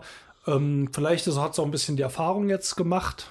Ja. Dass wir es auch öfters schon mal gespielt haben. Ja. Jedenfalls, wir haben es auch geschafft. Wir hatten ja. eine Stufe leichter gespielt. Wir haben ja. manchmal auf Null gespielt. Ja. War fast, also es hätten einen Ticken knackiger sein dürfen. Es war trotzdem ja. knapp, aber wir waren nicht ganz am Ende im letzten Zug da durchgekommen. Ja. Und wir haben eigentlich gesagt, wir würden gerne doch mal wieder häufiger auf, je, auf jeden Fall. Man muss auf der anderen Seite wirklich sagen, ne, es hätte an vielen Stellen sicherlich auch anders laufen können. Ne? Es lief hm. diesmal recht rund, muss man schon sagen. Wenn ihr sagt, das geht flotter, von welchem Zeitrahmen sprechen wir da für ein Abenteuer? Hm. Also wir hatten es jetzt vielleicht mal in zwei Stunden hinbekommen. Wir sind ja jetzt nicht die schnellsten, das wisst ihr. Ja. Das kann man sowieso, glaube ich, auch schneller schaffen. Aber ich glaube, mir kam es schon so doppelt so schnell vor wie sonst, wenn wir zu dritt gespielt haben. Auf jeden Fall. Und ich meine, ähm, wir haben trotzdem noch immer wieder Punkte gehabt, wo wir Sachen nachschlagen mussten und ja. so. Das, ne, das weil ist wir halt nicht regelsicher sind. Ja, ja und, und, und weil halt auch einfach die Zeiträume zwischen den Partien bei uns so groß sind. Genau. Ich denke, wenn man da regelmäßig dran ist, ist man wahrscheinlich irgendwann drin, aber das haben wir bisher einfach noch nicht hinbekommen. Ja. Immer, wo wir immer noch mal viel gucken müssen, ist, wie die Monster genau ziehen. Mhm. Die haben dieses System, dass sich erst ein Ziel aussuchen und dann ihre Bewegungen machen und wo die jetzt hingehen und ja, ob sie jetzt in Fallen laufen oder nicht. Und äh, ja, das, das, das, da, das sind wir immer wieder am Nachschlagen. Ja, und ja, dann irgendwelche Spezialsachen halt, was die eigenen Fähigkeiten betrifft und so, da hm. muss man auch immer wieder nochmal nachgucken, weil man dann auch doch immer mal wieder auf irgendwie eine andere Idee kommt, das würde ich jetzt gerne so machen, funktioniert das und ja. ne, aber das Push liegt an unserer Regelkenntnis, ja. ja. Genau, also Gloomhaven läuft auch weiterhin, hat uns auch gut gefallen diesmal. Ach, ich, ja, das ist immer, das ist der, Gloomhaven ist immer, das, das ist der Gral für mich. Wobei eigentlich auch nicht, weiß ich nicht. Ich will es, seit wie, drei Jahre ist es alt? Vier Jahre? Auf jeden Fall ist es was älter jetzt schon. Ja. Aber es verlässt, glaube ich, irgendwie nie das gesammelte Bewusstsein der Brettspiel- Community, glaube ich. Mhm. Irgendwie ist Gloomhaven irgendwie bei allen immer ein Thema. Und ich merke es auch bei mir selber. Und ich will das, eigentlich will ich das besitzen, aber es ist einfach, einfach jetzt auch schon auf Deutsch wieder vergriffen und ja, schweineteuer. Gibt ja was Neues jetzt aus dem Gloomhaven-Universum. Bald. Bald. Ja, also es, es gibt verschiedene Wird Sachen. jetzt auf Kickstarter. Du meinst Frosthaven. Genau. Ja. Das ist ja quasi nochmal ein komplett, eine komplett große Box, die jetzt da irgendwann kommt. Genau. Ja. ja. Ja, ich, ich hoffe, mein, die brauchen ein paar drei Jahre zum Produzieren, damit wir mit dem anderen zumindest mal so ein Viertel durch sind. Naja, Na, oder der Andreas kauft sich das und dann. Ja, dann spielen wir das dann nicht. Also mich persönlich hat es jetzt auch eigentlich immer gefesselt und ich wollte immer wissen, wie es weitergeht. Auf der anderen Seite, wenn ich an unsere Partien denke, wo wir drei, vier Stunden hier saßen, um dann halt ja. letztendlich doch noch knapp oder sogar deutlich zu verlieren, ähm, muss man halt dann schon auch eine gewisse Frustrationstoleranz im Gepäck ja. haben. Ja. Gut. Nun gut. Das war unser gespielt-Update. Jawohl. Dann würde ich sagen. Wollen ähm, wir nicht mal bessere Menschen werden? Ja, ich glaube, wir begeben uns jetzt auf unsere Reise, um respektable Menschen zu werden. Genau, und auch dieses Spiel, Vindication, ist auf Englisch. Aber da muss ich sagen, äh, das möchte ich schon mal spoilern, ähm, das ist so einfach gehalten auf den Karten, dass ich das gut äh, hinkriege. Und es gibt auch eine Spielerhilfe, die auf Englisch ist. Auch das hm. ist äh, jetzt für nicht so flotte Englisch-Kenner, Spieler ähm, wie mich auch gut zu meistern. Das sind das relativ kurze Texte, habe ich auch so einen Eindruck. Ja. Du hast nie eine längere Passage zu lesen, so, ja. Das ist auch nicht auf Deutsch geplant oder so, weiß man da hm, was? Weiß ich nicht. Das weiß ich auch nicht. Na gut. gut äh, wir packen es jetzt mal aus, vielleicht noch so als Einstimmung. Es ist also ein Fantasy-Spiel, ein Fantasy-Szenario, aber es ist echt ein Eurogame. Und den Rest berichten wir euch gleich. Äh, vielleicht, bei dem wird es sich mal wieder rentieren, hier zu berichten, wenn es aufgebaut da liegt, mhm. wie ja. das so aussieht, weil es ist schon hübsch. Kann man sich angucken. Packen ja. wir es mal aus.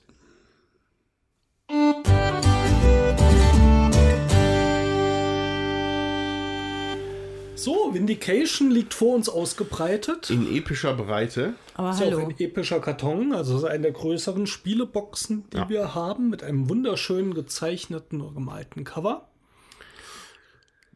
Genau, ja, also, ähm, wir haben, also Vorteil ist jetzt in dem Fall mal, dass wir das tatsächlich alle gespielt haben schon mal. Das Ja. Ist, da, da, da kommt man sich jetzt gerade schon mal auf ein paar Sachen einigen, weil das Spiel aus äh, wahnsinnig vielen Modulen noch besteht. Und ähm, wir haben uns jetzt für drei entschieden, die jetzt in, dieser, in diesem Spiel mit, mit, mit äh, reingemischt Genommen worden werden. sind, mit reingenommen worden sind.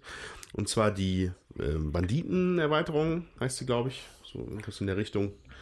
Ähm, wo halt ein paar Karten dabei sind, wo man sich halt gezielt mit ärgern kann gegenseitig.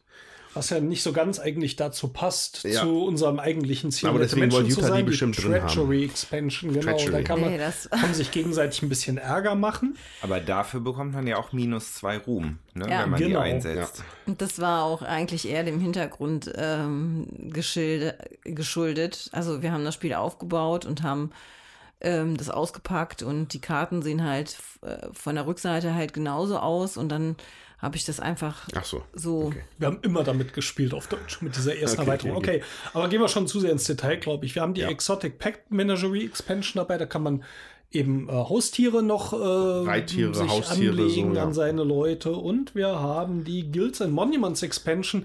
Ich glaube, die erklären wir vermutlich eher nachher. Genau. Aber sie bringt eigentlich spielmechanisch, erwarte ich mal eine größere Änderung von dem, was wir eben gelesen haben, als zum Basisspiel. Genau. So, und ansonsten ist hier halt wieder, hin, wieder dieser äh, 1, 2, 3, 4, Sechseckig. 5, sechseckige Spielplan, der mir da mal zum ersten Mal schon aufgefallen ist. Ja. Äh, mit dem, mit dem unentdeckten Insel in der Mitte. Ähm, Die Insel macht vielleicht weniger als die Hälfte des Sechsecks aus eigentlich, dort wo man die Spielfläche hat. Außenrum liegen nämlich sechs Kartenstapel und zwar in jeder Seite des Sechsecks liegt ein Kartenstapel. Eine Karte davon wird offen ausgedeckt. Zwischendurch liegen noch so ein paar Tokens, um die man sich äh, nachher prügelt. Und ähm, ja, die Eigenschaften unserer Charaktere wie Inspiration, Weisheit, äh, Wissen und so weiter. Das sind äh, so kleine Felder, da liegen Würfelchen drin. Und das sieht alles sehr farbenfroh aus. Das stimmt. Also was wir auf jeden Fall festgestellt haben, es äh, handelt sich um die Regenbogenfarben, die eben auch zusammengemischt da rundrum liegen. Also es gibt Gelb, Orange, Rot, Lila, Blau und Grün und dann ist man wieder bei Gelb angekommen. Und Wenn man Gelb und ähm, Rot mischt, wird es orange. die, ja, also es gibt so, so Grundeigenschaften, sag ich mal, die äh, sind halt in den äh, Hauptfarben, nämlich Gelb, Rot und Blau. Und dann gibt es, ähm, ich sag mal, weiterführende oder erweiterte Fähigkeiten oder Möglichkeiten. Die werden immer aus zwei, da muss man immer Klötzchen aus zwei Farben abgeben, dass man da sein Klötzchen hinlegen kann. Also schon schwieriger dran zu kommen. Das sind dann die gemischten Farben Grün, Orange und Lila. Das ist uns beim Betrachten schon mal aufgefallen. Und ähm, Ja. ja. ist auf jeden Fall wirklich schön gemacht. Und ganz außenrum ist dann noch so eine Siegpunktleiste, auf der man weiter fortschreitet oder Ruhmpunktleiste in dem Fall auch. genau, man wo kriegt wir zu diesmal Beginn des Ruhm. Spiels jetzt auch schon platziert worden sind. Abhängig von dem, was wir auch sogar als Startkarte gezogen haben. Jutta, ist jetzt, Jutta siegt gerade mit einem Punkt. Genau, aber das wird sich Das wird wahrscheinlich sich noch, noch, wahrscheinlich ändern. dann relativieren. So. Dann Ähm, hat jeder Spieler noch so ein kleines Playerboard vor sich liegen. Das äh, besteht aus ja so drei Kreisen, in die man auch wieder Klötze legt. Das werden wir sicher nachher ähm, dann ein bisschen detaillierter besprechen. Das ist so die Hauptressource. Holzklötzchen, die hier übers Spielbrett wandern und wieder in diese Kreise zurück und von rechts nach links geschoben werden.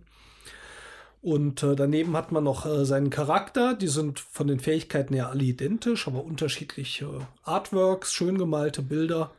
Da steht dann drüber You the Wretched, du der ähm, der mies, geknechtete mies Charakter, mies charakterisierte, nein, Wretched. Wretched. Und mit dem Untertitel Guild-Ridden Scumbag, also Ein, ein ähm, von, von, schuldiger Abschaum. ein von Schuld zerfressener Drecksack. Genau. Das spielt jeder. Aber neben die dran legt man noch eine Karte von jemandem, der einen an Land gezogen hat, der uns aus dem Meer gerettet hat. Das ist unser erster Begleiter. Ich habe hier Belak the Potent Mind, ein Sage, ein weiser auch schönes Artwork wieder dabei, sehr schön gezeichnet. Da könnt ihr euch schon einige der hübscheren Magic-Karten vorstellen, wenn ihr die vielleicht mhm. kennt. Das ist die Qualität, über die wir hier sprechen. Das sind schon außergewöhnlich schöne Artworks. Ich wurde gerettet von Sarah, der Tochter der Flamme, einer Taktikerin. die ist ja, ja auch rot. Ja, das sind ja hier die, die brutalen. Die brutalen. Also. Ich habe die weißen. Was, was mir auch mal auffällt bei dem Spiel, ist auf jeden Fall auch die von der Ausstattung her, dass komplette Game Trace Angebot hier. Mhm. Ich glaube, das ist sogar auch von Game Trace gemacht. Ja. Also äh, jeder Spieler hatte so ein kleines Döschen mit seinem Spielmaterial. Ähm, darüber auch so ein riesen Inlay für alle möglichen Minis. Da nochmal ein kleineres für alle möglichen Tokens. Ähm, Ständer für die Kartenstapel, ne? die ja. schön einsortiert. Münzen für, als Spielmaterial, die mit denen man nicht bezahlt, aber die halt Sachen markieren. Ausstattung 1A, kann man ja, schon mal sagen. Sehr hübsch. Und ja, ja jetzt habe ich richtig Bock, mich da in das Abenteuer zu ja. stürzen. Es sind auch noch zwei Bücher dabei. Äh, kleinformatige, einmal ein hm. Regelheft hm. und auch noch ein Artbook, das heißt nochmal mit schönen Artworks, so ein bisschen Hintergrundgeschichte. The Art and Lore of the Awakening. Ist nochmal ein extra Büchlein dabei. Das habe ich bis jetzt noch nicht so groß angeschaut. Ja, äh, ich nehme an, das sind Artworks, die auch so im Spiel nochmal vorkommen. Aber da kann man sich nochmal in groß angucken. Ja. Süß, schau mal ein Eichhörnchen mit einem Baguette auf dem Rücken. Ja, das äh, äh. Spiel kam über Kickstarter und ich denke, das wird eins von den Stretch Goals wahrscheinlich gewesen sein, dieses Artbook. Ja. Und ähm, ja, sehr hübsch auf jeden Fall. Dann würde ich sagen, legen wir mal los. Wir mal eine Runde. Bis Legen wir mal los, ihr Drecksäcke.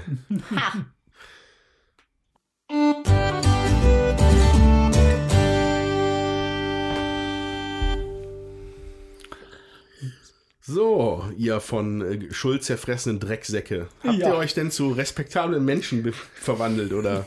Ich bin ja, immer der zweitbeste alle. respektable Mensch gewesen. Also laut meiner Karte habe ich das. Ich auch. Ich bin ein respectable human being. Gut, also wir haben eine Runde Vindication zu viert gespielt. Ich tue mal die Münzen weg, weil das uns auf dem Mikro hört. Ähm, es war ein hart umkämpftes Spiel. Ja. Ja. Das, was bis zum Ende spannend geblieben ist. Ja, aber jetzt erklären wir es, glaube ich, erstmal. Ne? Ja. Wie, wie fangen wir an? Also es ist erstmal ein sehr verzahntes Spiel, deswegen können wir auch da vermutlich eher so ein bisschen Bilder in eurem Kopf malen. Ich würde mal davon anfangen, dass wir uns nochmal die Playerboards angucken. Jeder Spieler hat also ein kleines Tableau vor sich. Da gibt es drei Kreise, in dem liegen, liegen Holzklötzchen. Und das sind eigentlich die Ressourcen, die auch später übers Spielfeld wandern wieder eingesammelt werden und so weiter. Die sind sehr wichtig. Das in der Mitte nennt sich Influence, Einfluss. Das sind die Klötzchen, die man eigentlich benutzen mhm. kann. Ähm, es gibt einen Kreis links davon, das Potential. Das äh, sind Klötzchen, die sind noch nicht im Spiel, sage ich mal. Die wollen erst in die Mitte zu Influence hochbefördert werden, damit man sie benutzen kann, mhm. weil die Ressourcen sind sehr knapp. Und es gibt noch äh, ein dritter Kreis, das ist nochmal eine verbesserte Form von dem in der Mitte. Also wenn die Influence nochmal verbessert wird, wird sie zur Conviction. Damit kann man nachher Sonderfähigkeiten machen. Die würde ich erstmal ein bisschen ausklammern. Wichtig ist erstmal, man hat am Anfang acht Influence, die man benutzen kann. Und man hat acht Potential, die man gerne in Influence umwandeln will im Laufe des Spiels.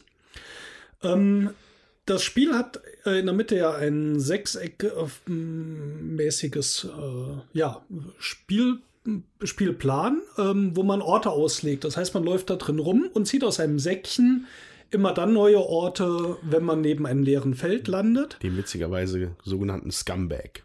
Genau, die, das Säckchen heißt Scumbag. Ähm, ja, und wenn man dann äh, in seinem Zug, was man dort machen kann, ist erstens, man kann und muss sich bewegen. Dann kann man einen dieser Orte besuchen und man kann einen seiner Gefährten aktivieren. Das sind drei Sachen, die man machen kann und üblicherweise auch macht in seinem Zug. Wenn wir die Orte anschauen, was äh, passiert, wenn ich einen Ort aktiv oder einen Ort besuche, ähm, fangen wir mit diesen vielleicht drei Standardorten an, die einem erlauben, aus seinem, von seinem Playerboard, mhm. von der Influence, Würfel auf seine Fähigkeiten zu legen. Die Fähigkeiten sind auch auf, um diesen sechseckigen Plan äh, rum angeordnet und die haben halt äh, solche Bezeichnungen, wie sie auch in Rollenspielen üblich sind. Das ist, also ich sage jetzt mal Inspiration, äh, Knowledge, also Wissen und Stärke, Strength. Das sind erstmal die drei Basisfähigkeiten, äh, die man haben kann. Und wenn man nun zum Beispiel ein Vor besucht, so nennt sich der eine Ort, dann darf ich zwei Stärke machen. Und die muss ich aber aus meiner Influence, also von mhm. meinem Playerboard nehmen können, die beiden Holzklötzchen, lege sie in den Kreis, wo Stärke draufsteht. Da die Würfel Spielerfarben haben, sieht man, welcher Spieler wie viel Stärke hat, weil so viele Würfel in welcher Farbe da drin liegen. Also kann man sehen, zu welchem Spieler die gehören.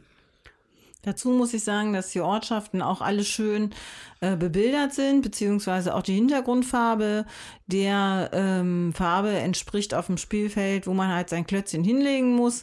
Das ist ganz gut gemacht. Mhm. Ähm, und auch die Icons sind sehr gut zu erkennen, ähm, sind gut abgebildet. Also auf diesem Fort sieht man oben, man kriegt zwei Stärke. Aber wie gesagt, man muss die halt aus seinem Influence-Bereich nehmen, das äh, von seinen Würfelchen da hinschieben. Jetzt gibt es noch drei verbesserte Fähigkeiten, die nennen sich Wisdom, Vision und Courage. Courage. Ähm, die kann man tauschen, die liegen immer zwischen zwei von den anderen äh, Eigenschaften. Also wenn ich Inspiration einen Würfel habe und Stärke, dann kann ich aus jedem dieser Bereiche einen Würfel hier rausnehmen, um einen Würfel in die Mitte dazwischen zu legen. Das ist zum Beispiel Courage. Der andere Würfel wandert zurück in den Einfluss, in die Influence. Auch da ist es sehr schön gemacht, weil Inspiration ist äh, gelb, Strength ist rot und Courage ist dann halt orange. Was da in der Mitte liegt, genau. Genau, und äh, bei den anderen Sachen ist es auch so. Äh, das Wisdom ist halt äh, eine Mischung zwischen Inspiration und ähm, Knowledge. Inspiration gelb, Knowledge blau, Wisdom dann grün. Und Vision, eine Mischung zwischen Knowledge und Strength, also rot und blau, ist dann lila. Genau. So, was macht man jetzt mit diesen Fähigkeiten? Die sind natürlich erstmal ein bisschen Mittel zum Zweck. Es gibt eine wichtige Bedingung schon mal zum Spielende, mit der man Siegpunkte kriegt. Und um das geht, zum Ruhm Siegpunkte. Und zwar, wenn man auf einen dieser Kreise drei Würfel liegen hat, dann kann man sich eins dieser Plättchen nehmen. Wie heißen die nochmal? Auf Englisch Proficiencies. Proficiency, also ich habe irgendeine besondere Fähigkeit. Ich bin irgendwo du besonders eine, bewandert. Ja, du hast, ne? bist bewandert. Du hast eine Ausbildung ja. sozusagen. Also wenn ich zum Beispiel drei auf Stärke liegen habe, kann ich mir die drei Stärkewürfel wieder zurücknehmen in meine Influence. Da merkt man schon, das ist immer so ein Kreislauf mit diesen Würfelchen. Und ich bekomme dann so ein Plättchen. Diese Plättchen zählen zum Spielende wie zusätzliche Karten in der gleichen Farbe. Und jetzt kommen wir zum nächsten Punkt. Man kann nämlich an äh, vier anderen Orten Karten einsammeln. Es gibt einmal ähm, einen Ort, wo man Monster besiegen kann, dann kriegt man eine Monsterkarte, die sind eben Orange. Äh, in Orange. Da muss man auch, wenn man dahin will, zwei von den orangenen Würfel, die man erst vorher eintauschen muss durch den beiden anderen, einsammeln, Monster zu besiegen. Man kann Relikte, lilane einsammeln. Man kann grüne Trades, auch nochmal besondere Fähigkeiten einsammeln. Die bringen auch alle nochmal Sonderfertigkeiten mit. Da machen wir nachher ein paar beispielsweise. Ähm, die tauscht man also und am Schluss wird die Anzahl der Karten in jeder Farbe verglichen und dafür gibt es Siegpunkte. Für die Mehrheit bei den Standardfarben gibt es fünf Siegpunkte am Ende. Äh, also wenn ich, äh, genau, müssen wir gleich noch mal eine Biegung dazu machen. Bei den Sonderfarben gibt sieben Punkte. Der vierte Ort, an dem man Karten bekommt, ist, sind die sogenannten Inns. Das sind üblicherweise drei im Spiel. Mhm. Dort kann ich zusätzliche Gefährten mir anheuern. Die bezahle ich mit zwei Würfeln in diesen Standardfarben und kriege dann auch in der entsprechenden Farbe einen Begleiter. Die Begleiter können mir auch wieder Rohstoffe geben, äh, die bringen Sonderfähigkeiten mit. Und jede Karte zählt eben als eine Karte zum Spielende, die zu diesen Plättchen, die zwei Karten zählen, dazugezählt werden. Ja. So, also hat man da erstmal ein Mehrheitenspiel. Wer hat die ja. meisten Karten in welcher Farbe vor sich ausliegen? So. An der Stelle seien auf jeden Fall auch nochmal unterstrichen. Chef hat das gerade gesagt, die, die, die, die Companions, die Charaktere, die man in, im Innen sich besorgt, geben Ressourcen. Also ja. die, die haben halt ihre die meisten haben halt in ihrer Farbe, produzieren sie halt Eigenschaften. Also wenn hier äh, Giano the Breathless ist mein Tracker, den ich hier hatte. Und wenn ich den aktiviere, kriege ich dafür zwei Stärke. Also mhm. das, man kann es nicht nur an Orten machen, sondern man kann es auch über, genau. äh, über seine eigene Kartenauslage machen. Und dann gibt es teilweise auch ein paar Exoten, die halt andere Farben statt ihre eigenen machen oder Spezialeffekte. Also es ist ein elementarer Teil des, des Aufbaus, ja. finde ich, des Spiels. Und gerade diese Personen, um die zu, also ich habe ja gesagt, in seinem Spielzug kann man laufen und muss das auch. Man kann einen Ort besuchen, eine Person aktivieren, also einen Charakter. Genau. Das heißt, wenn ich jetzt einen Charakter habe, der zwei Stärke bringt und ich besuche einen Ort, der zwei Stärke bringt, kann ich bis zu vier Stärkewürfel aus meinem Influence auf Stärke legen. Es gibt sogar Charaktere, die drei äh, Rohstoffe bringen. Die bringen dafür weniger Siegpunkte zum Beispiel. Ähm, Moment, ich wollte aber auf was anderes gerade raus. Genau. Wenn ich auf diesen Charakteren, wenn ich die aktiviere, muss ich auch wieder einen Würfel aus meinem Influence drauflegen auf den Charakter, um dann diese beiden Würfel zum Beispiel auf Stärke legen zu dürfen. Aber diese Würfel bleiben auf diesen Charakteren liegen und die kann mhm. ich wieder nur an einem anderen Ort wieder runterbekommen, indem ich äh, hier diesen äh, Schrein besuche. den Schrein besuche. Da gebe ich wieder eine andere Ressource ab, nämlich Inspiration einen Würfel und darf dann zwei Würfel von den Charakteren wieder meine Influence legen. Ich nehme an, das hört sich jetzt halbwegs verwirrend da draußen ja. an. Jedenfalls schiebt ihr Würfel von A nach B und versucht das zu managen, weil ihr braucht die Würfel für unterschiedliche Aktionen eben an unterschiedlichen Kla Orten und die kommen natürlich auch wieder. Klassisches Stein für Schaf. Ja. Ja, nicht unbedingt. Also es ist tatsächlich wie so ein Kreislauf und es fühlt sich aber trotzdem gut an. Also das ja. ist wichtig nochmal zu sagen. Auch wenn sich das jetzt total unübersichtlich anhört, das ist doch sehr übersichtlich. Äh, wenn man eine Aktion nach der anderen äh, hat, man hat halt äh, drei, beziehungsweise wir haben jetzt äh, noch mit dem zusätzlichen, mit einer Erweiterung gespielt, dass man halt vier Aktionen äh, machen kann in seinem Zug. Die sind aber alle nicht so lang und äh, man hat auch nicht, also ich hatte jedenfalls mhm. nicht das Gefühl, dass ich so viel Downtime habe, weil ich während meines Zug, also während die anderen dran sind, mir schon überlegen kann, äh, was mache ich eigentlich als nächstes. So viel Veränderung äh, auf dem Board findet halt nicht statt. Es werden halt eventuell Karten weggekauft oder ja, woanders hingegangen. Ähm, die Klötzchenlegerei ist also schon, kann man gut im Überblick haben. Ja. Ja, an dieser Stelle vielleicht einmal noch mal kurz einen Schritt tiefer gegangen bei den Spezial- Attributen beziehungsweise den dazugehörigen Karten. Das waren ja, Steff hat mhm. gesagt, das Trade, also eine Eigenschaft, die man erwerben kann. Es sind Monster, die man erschlagen kann oder Artefakte, die man finden kann. Mhm. Ähm, Artefakte, denen ist durchaus immer gemein, dass sie halt, wenn die ins Spiel kommen, gibt es erstmal eine ordentliche Menge Siegpunkte dafür tatsächlich. Ja. Und sie nehmen dann aus deinem Influence-Pool sowas wie Ladungen auf. Ja. Das war, man darf sich mal aussuchen, ein bis drei, ist glaube ich immer der Standard. Ja. ja. Und dann kann man die einmal pro Runde aktivieren. Man nimmt dann die Influence wieder runter für diverse Effekte. Also ich hatte jetzt eins, was mir dann einfach nur drei Siegpunkte gegeben hat. Dafür mhm. ist das, das Klötzchen aber zurück ins Potential gegangen. Ich hatte in anderen Spielen aber schon mal etwas, was ich immer sehr gut finde, dass du für eine Aktivierung des Artefakts zum Beispiel alle Basisattribute umvertauschen kannst, ja. wie du lustig bist. Oder wir hatten auch hier einen liegen, ich nehme ein Klötzchen runter und darf mich auf ein freies Feld teleportieren. Genau. Ja. Also das sind teilweise sehr, sehr mächtige Effekte, mhm. die über die Artefakte kommen.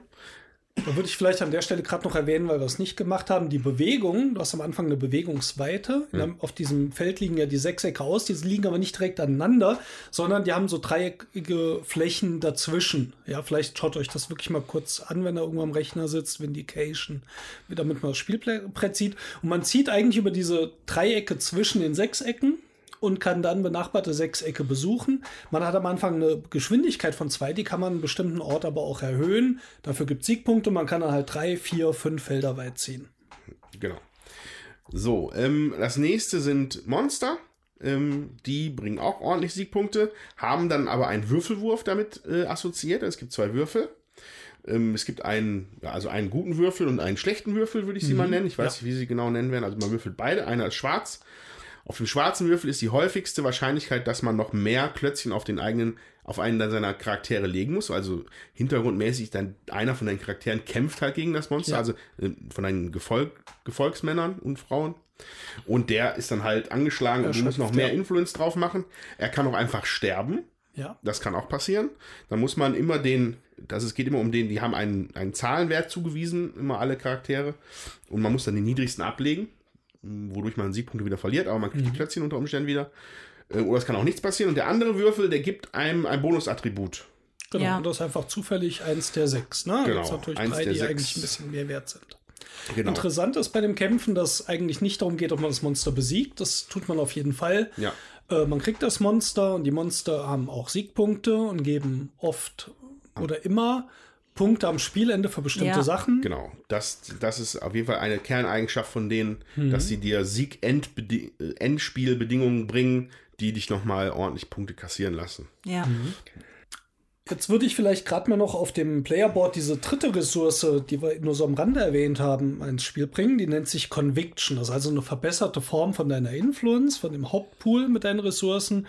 Du kannst ähm, ja auch wieder durch bestimmte Aktionen, Würfel dort hochwandern lassen in der Conviction.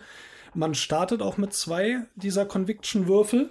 Und eine Möglichkeit, wie man die benutzen kann, ist zum Beispiel, wenn man beim Monsterkampf schlecht würfelt und der Charakter würde sterben, kann man das verhindern, indem man mhm. einen Conviction-Würfel wieder eine Stufe runter in die Influence schiebt. Ja. Eine andere Möglichkeit, den zu benutzen, ist, wenn man einen Ort besucht, kann man sich den dauerhaft sozusagen einverleiben, möglichst dauerhaft.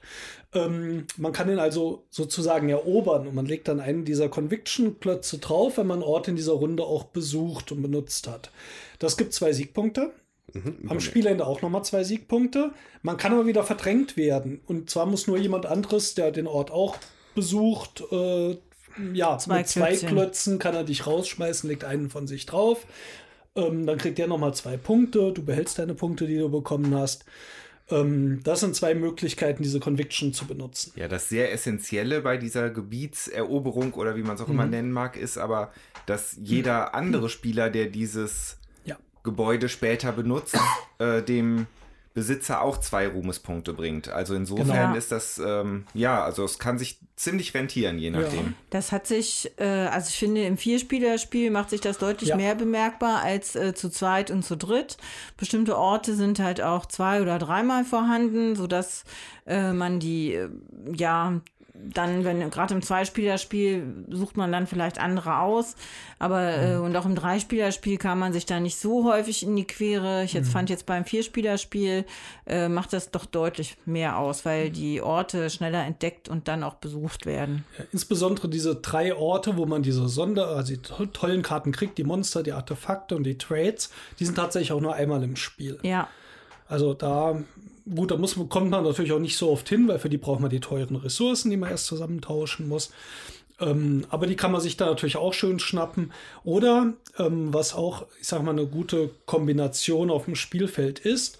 Ich habe ja gesagt, man muss dieses Potenzial, das sind diese ungenutzten Blöcke, die noch nicht im Spiel sind, die man in Influence verwandeln will, das macht man in sogenannten Klöstern. Und zwar darf man da seine Würfel, die man vorher auf Wissen gelegt hat, in einem Kloster wieder zurücknehmen. Das heißt, man gibt sein Wissen aus und darf in derselben Anzahl Würfel eine Stufe höher schieben. So bekommt man diese, dieses Potenzial, die ungenutzten Würfel, die noch nicht im Spiel sind, in die Mitte.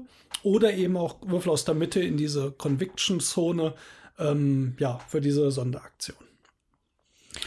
Ich hoffe, ihr versteht so halbwegs, was hier vor sich geht. Ich weiß, also ein bisschen, naja, ja, ich, aber ich glaube, vom Gefühl her wird schon klar, ja, unsere Zuhörer sind man sich alle, da beschäftigt. Alle, das sind doch alles Profis. Was wichtig ist, ist trotzdem, wenn man sein Potenzial ausgeschöpft hat beim ersten Mal, also wenn das erste Mal alle Klötze raus sind und man äh, hat äh, auf der ähm, Ruhmes äh, Punkteleiste den Wert 25 erreicht oder überschritten, dann äh, kann man vindicaten. Sehr richtig.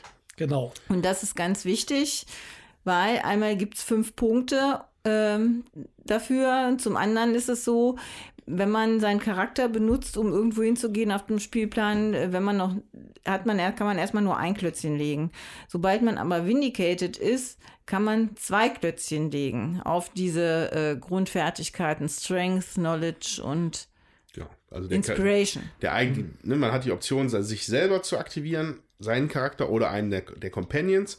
Und erst wenn du ein respectable human being bist, hast du quasi die gleichen Nutzen davon aus. Sogar noch besser, weil du dir die Farbe aussuchen kannst. Ja, genau. Und um, ich sagte ja vorhin, auf den Charakteren bleiben diese Klötzchen, die man dazu benutzt, ja. liegen. Die muss man erst wieder aufwendig runterkriegen.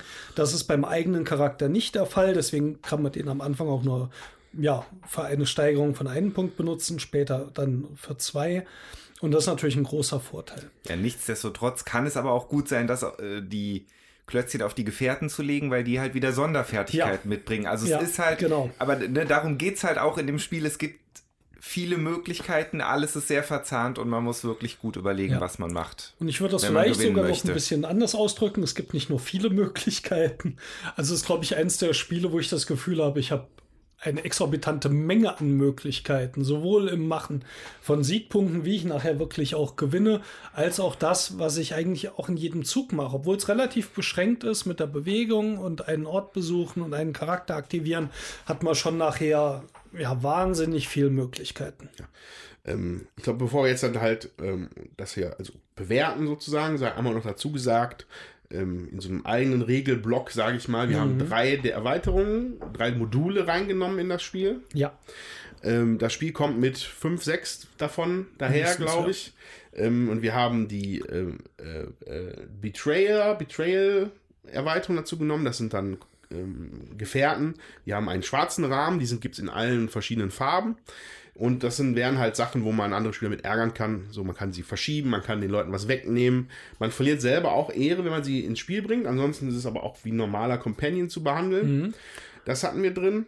Dann, zählen aber nicht zu der Wertung äh, bei der Mehrheit. Ne? Die genau, genau weil wir haben ja einen schwarz. schwarzen Rahmen. Genau, also mit den Farben, die sind zwar auf der Rückseite, haben sie dann die Farben blau, Gelb. Gelb-Rot, aber wenn man so umdreht, wenn man sie gekauft ja. hat, sind diese Charaktere schwarz. Die gibt es aber auch bei den Monstern, auch bei den Artefakten und ja, auch ja, bei den Okay, Trades. dann gibt es dann gibt's es in allem. Ja, ähm, dann haben wir eine, die Pet-Erweiterung benutzt. Das heißt, es gab ähm, Reittiere oder Gefährtentiere, die man sich halt holen konnte bei der Pet Menagerie. Äh, das funktioniert ähnlich wie die, wie die Ins für die Charaktere. Es kostet aber nicht zwei von einer Farbe, sondern ein von jeder Farbe. Mhm. Und sie und, werden angelegt, sie werden angelegt Charakter, ja. und bringen dann da nochmal zusätzliche Fähigkeiten mit, ähm, mhm. die auch divers sind. Also ich habe jetzt ja keins abbekommen, ich hätte gerne einen gehabt, aber ist auf ja. jeden Fall auch eine Erweiterung. Und das letzte, und ich glaube das elementarste von den drei Sachen, die wir dabei ja. hatten, war die ähm, Guilds and Monuments Erweiterung. Da hat jeder von uns so ein kleines Zusatztableau bekommen und einen, einen aufwendigen Miepel, äh, ein, ein aufwendiges Mini, Mini, also für unsere Statuen, und einen kleinen Chip, der danach ins Spiel integriert worden ist, der eine vierte Aktion erlaubt hat, die, ich würde sagen, alle anderen Aktionen, die es im Spiel gibt, ja. irgendwie modifiziert. Ja. Also man mhm. darf sich eine, eine Runde, eine Sache pro Runde aussuchen, die man halt irgendwie verbessert oder anders halt benutzt in der Runde. Ja. Und zusätzlich baut man halt ein Monument, dafür ist dieser Chip auch da.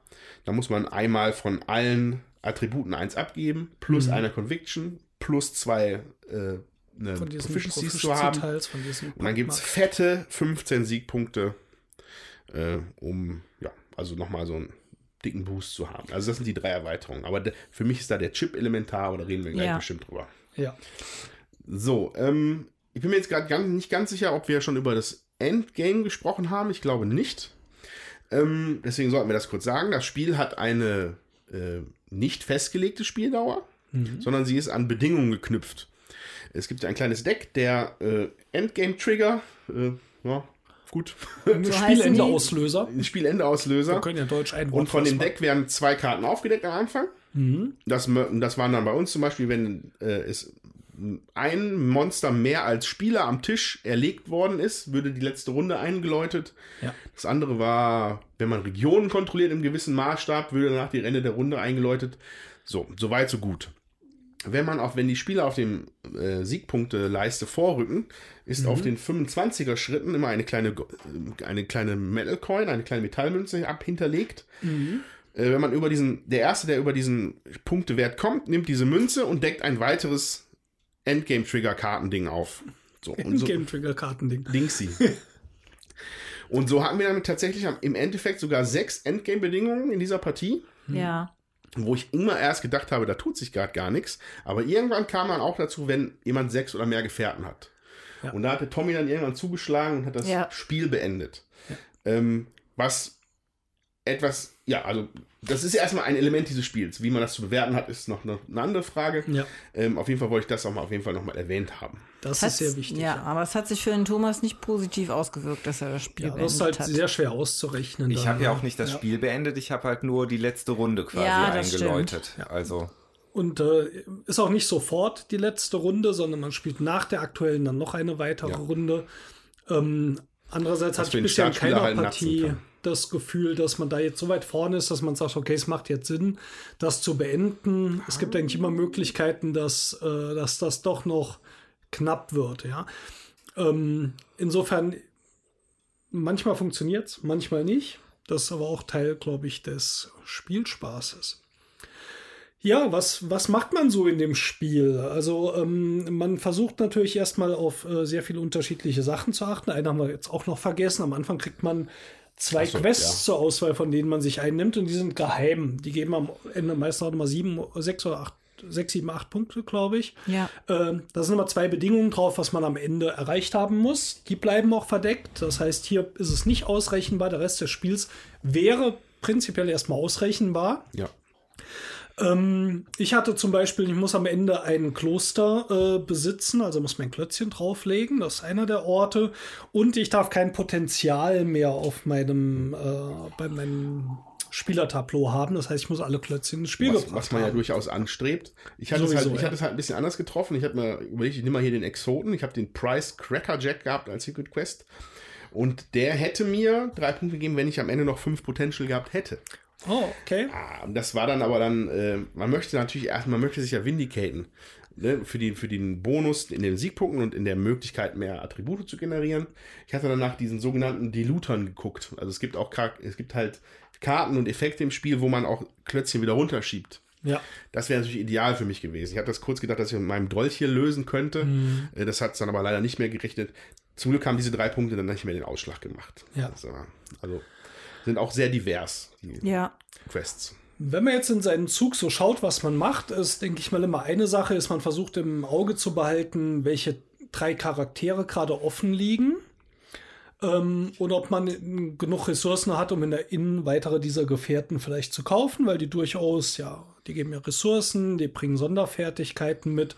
Ist aber jetzt nicht zwangsläufig nötig, das zu machen. Ich bin jetzt auf einem relativ guten zweiten Platz gelandet und habe tatsächlich nur einen Charakter gehabt. Ähm, aber da die Charaktere am Ende ja ähm, durch Mehrheiten ähm, in die Wertung mit einfließen, äh, guckt man da schon relativ beständig hin, ob da was Vernünftiges ausliegt. So, wenn man jetzt also in so eine Inn geht und sagt, ich kaufe da jetzt einen Charakter, kann man den offenliegenden kaufen. Man kann auch einen aus vom verdeckten Stapel ziehen. Oder man kann diese Sonderressource auf dem Spielertableau, diese Conviction, die man auch nimmt, um Gebiete zu erobern, kann man auch dort einen Würfel wieder runterschieben, um drei verdeckte plus die offene Karte in die Hand zu nehmen und sich eine auszusuchen. Der Rest wird dann wieder reingemischt. Sehr schöne Option, sollte ja. man immer mal wieder in Betracht ziehen. Mhm. Ist eine gute Sache. Ja, insbesondere dann finde ich, wenn man halt mit dieser ähm, fiesen Erweiterung spielt. Weil das hat, hat man letztes Mal, da hatte ich auch mit dieser fiesen Erweiterung gespielt und habe nicht dran gedacht und habe halt eine Karte vom äh, verdeckten Stapel gezogen und die war dann eine schlechte und die hat mir dann bei der Wertung Punkte gekostet, weil die halt nicht mit reinzunehmen ist. Und da finde ich, muss man auf jeden Fall. Ähm, sollte man ja, da. Mit der Erweiterung gucken. ist es auf jeden Fall nochmal relevanter. Ja. ja. Aber auch sonst, vor allen Dingen, wenn man schon ein paar Karten kennt. Es gibt hier so ein paar Karten, die sind auch sehr schön. Der Tommy ja. hatte zum Beispiel eine, äh, einen Charakter, den man aktivieren kann, um einen Sina. zweiten Ort zu besuchen. Die hatte ich auch schon. Die finde ich sehr, sehr gut. Sehr, ja. sehr, sehr eine, gut. Ein Diluter. Genau. Ja, man muss, man ist natürlich schon herb, wenn man das wieder zurückschieben muss ins Potential. Mhm. Aber die Fähigkeit ist natürlich stark, zwei Orte zu besuchen. Das ist ja, ja wie ein zusätzlichen, wenn man jetzt mal von einer Worker Placement Analogie ja. ausgehen, würde man ein Feld einfach mit einem Worker zwei Felder belegen. Ja. Das ist schon ja, hat schon Zumal ich ne? noch einen anderen Charakter hatte, mit dem ich halt Würfel vom Potenzial wieder ins Influence hochschieben konnte. Also da kann man super. natürlich dann auch gute Kombinationen bilden, wenn man das Glück hat, die richtigen Charaktere mhm. zu erwischen. Ja, das stimmt. Und ähm, so vom Gefühl ist es für mich so, man fängt ja an zu spielen und man sammelt so ein, zwei Sachen ein und wartet so ein bisschen, was kommt, aber irgendwann merkt man, oh, das sollte jetzt vielleicht doch meine Richtung sein, in der ich das durchziehe. Ähm, ist zumindest jetzt mein Gefühl. Das heißt, man macht jetzt nicht unbedingt, also macht noch so ein paar Aktivierungen äh, oder Optimierungen am Schluss, ähm, am Anfang erkundet man erstmal und guckt, was sich so ergibt, aber irgendwann denkt man, wow, das wäre eigentlich eine ganz guter, gute Mechanik, jetzt in diesem Spiel Siegpunkte zu machen und verfolgt das, bis man vielleicht zum Ende irgendwann anfängt, wenn dann die Schwelle kommt zu nachrechnen, wie, wie hole ich jetzt noch das Maximale raus? Dann mhm. geben sich noch mal andere Optionen.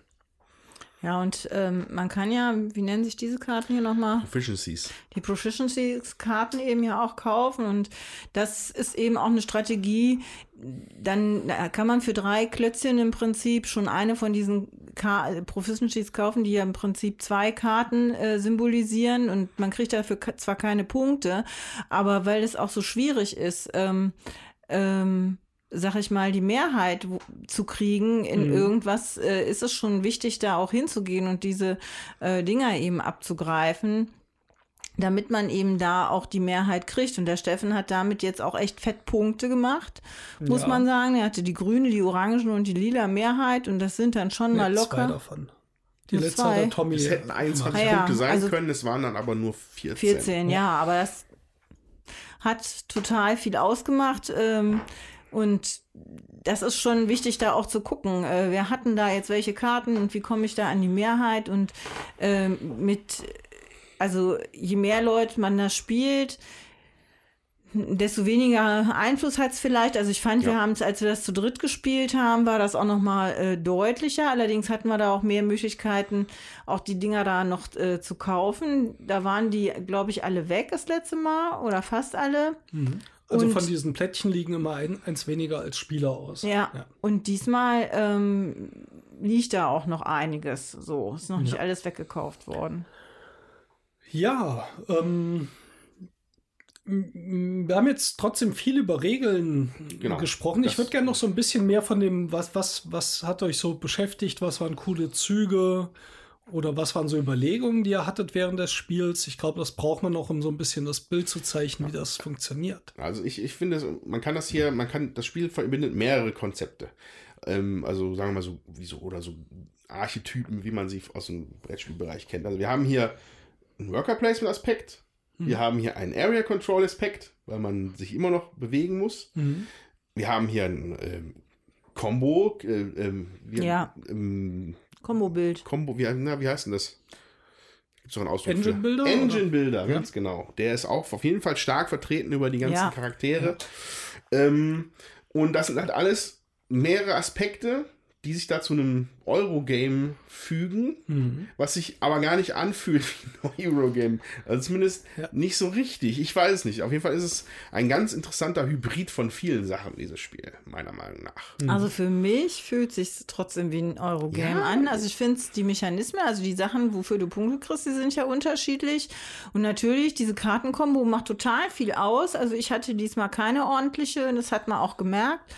Ähm, aber wenn du halt dich auf andere Sachen dann konzentrierst, dann kannst du halt trotzdem noch Punkte machen, ne? So wie der Steffen mit seinem einen Charakter und dann hat er halt diese ganzen äh, Proficiencies aufgekauft und hat da auch noch deutlich viel Punkte mitgemacht, ne? Und ähm, ja, da finde ich, da muss man, da kann man jedes Mal wieder neu überlegen und rausfinden, worauf gehe ich denn diesmal oder was ist wichtig. Also ich, bei mir hat es diesmal gar nicht funktioniert. Habe ich vielleicht auch einfach blöd gespielt, ich weiß es nicht. Ähm, aber da gibt es echt, ja, mehrere Möglichkeiten, sich da gut zu fokussieren und aufzustellen. K- Konkreter wäre mein Satz da vielleicht gewesen, es fühlt sich nicht an wie ein Eurogame, weil es sich so äh, einfach so zuschmeißt mit vielen Dingen, die du aus anderen Spielen erwarten würdest. Also die, ich finde jetzt hier ein Artefakt und ich hau hier ein Monster kaputt. Das ist halt etwas, was ich Ach so. das, da, von daher fühlt sich das für mich nicht an wie so ein Eurogame. Da ist es nichts anderes. Also nein, nein also es ist Naja. ein, der, ja, Ja, es es ist ist, halt schon ein Hybrid. Ist es? Also ich denke, es hat beides. Äh, Einerseits das Thema natürlich Fantasy, aber auch manche dieser äh, Spielmechaniken findest du halt in Fantasy-Spielen. Das ist zum Beispiel, äh, ich, deswegen bin ich von dem Engine-Building, obwohl das, das trifft schon, aber es ist halt auch einfach diese Combo-Sachen, die du auf mehreren Karten hast. Das hat schon viel von Sammelkartenspielen. Äh, der Charakter mit diesem Pet bringt jetzt diese Sonderfähigkeit. Ähm, das äh, vermischt schon so ein bisschen diese, was ich mal sage, generelle Fantasy-Spielmechanik, die in vielen Bereichen auf so eine Eurogames-Mechanik umgewandelt ist, aber auch thematisch halt schon sehr schön Fantasy ist, plus noch so ein paar reine Fantasy-Spielelemente ähm, zu schon so einer gelungenen Mischung.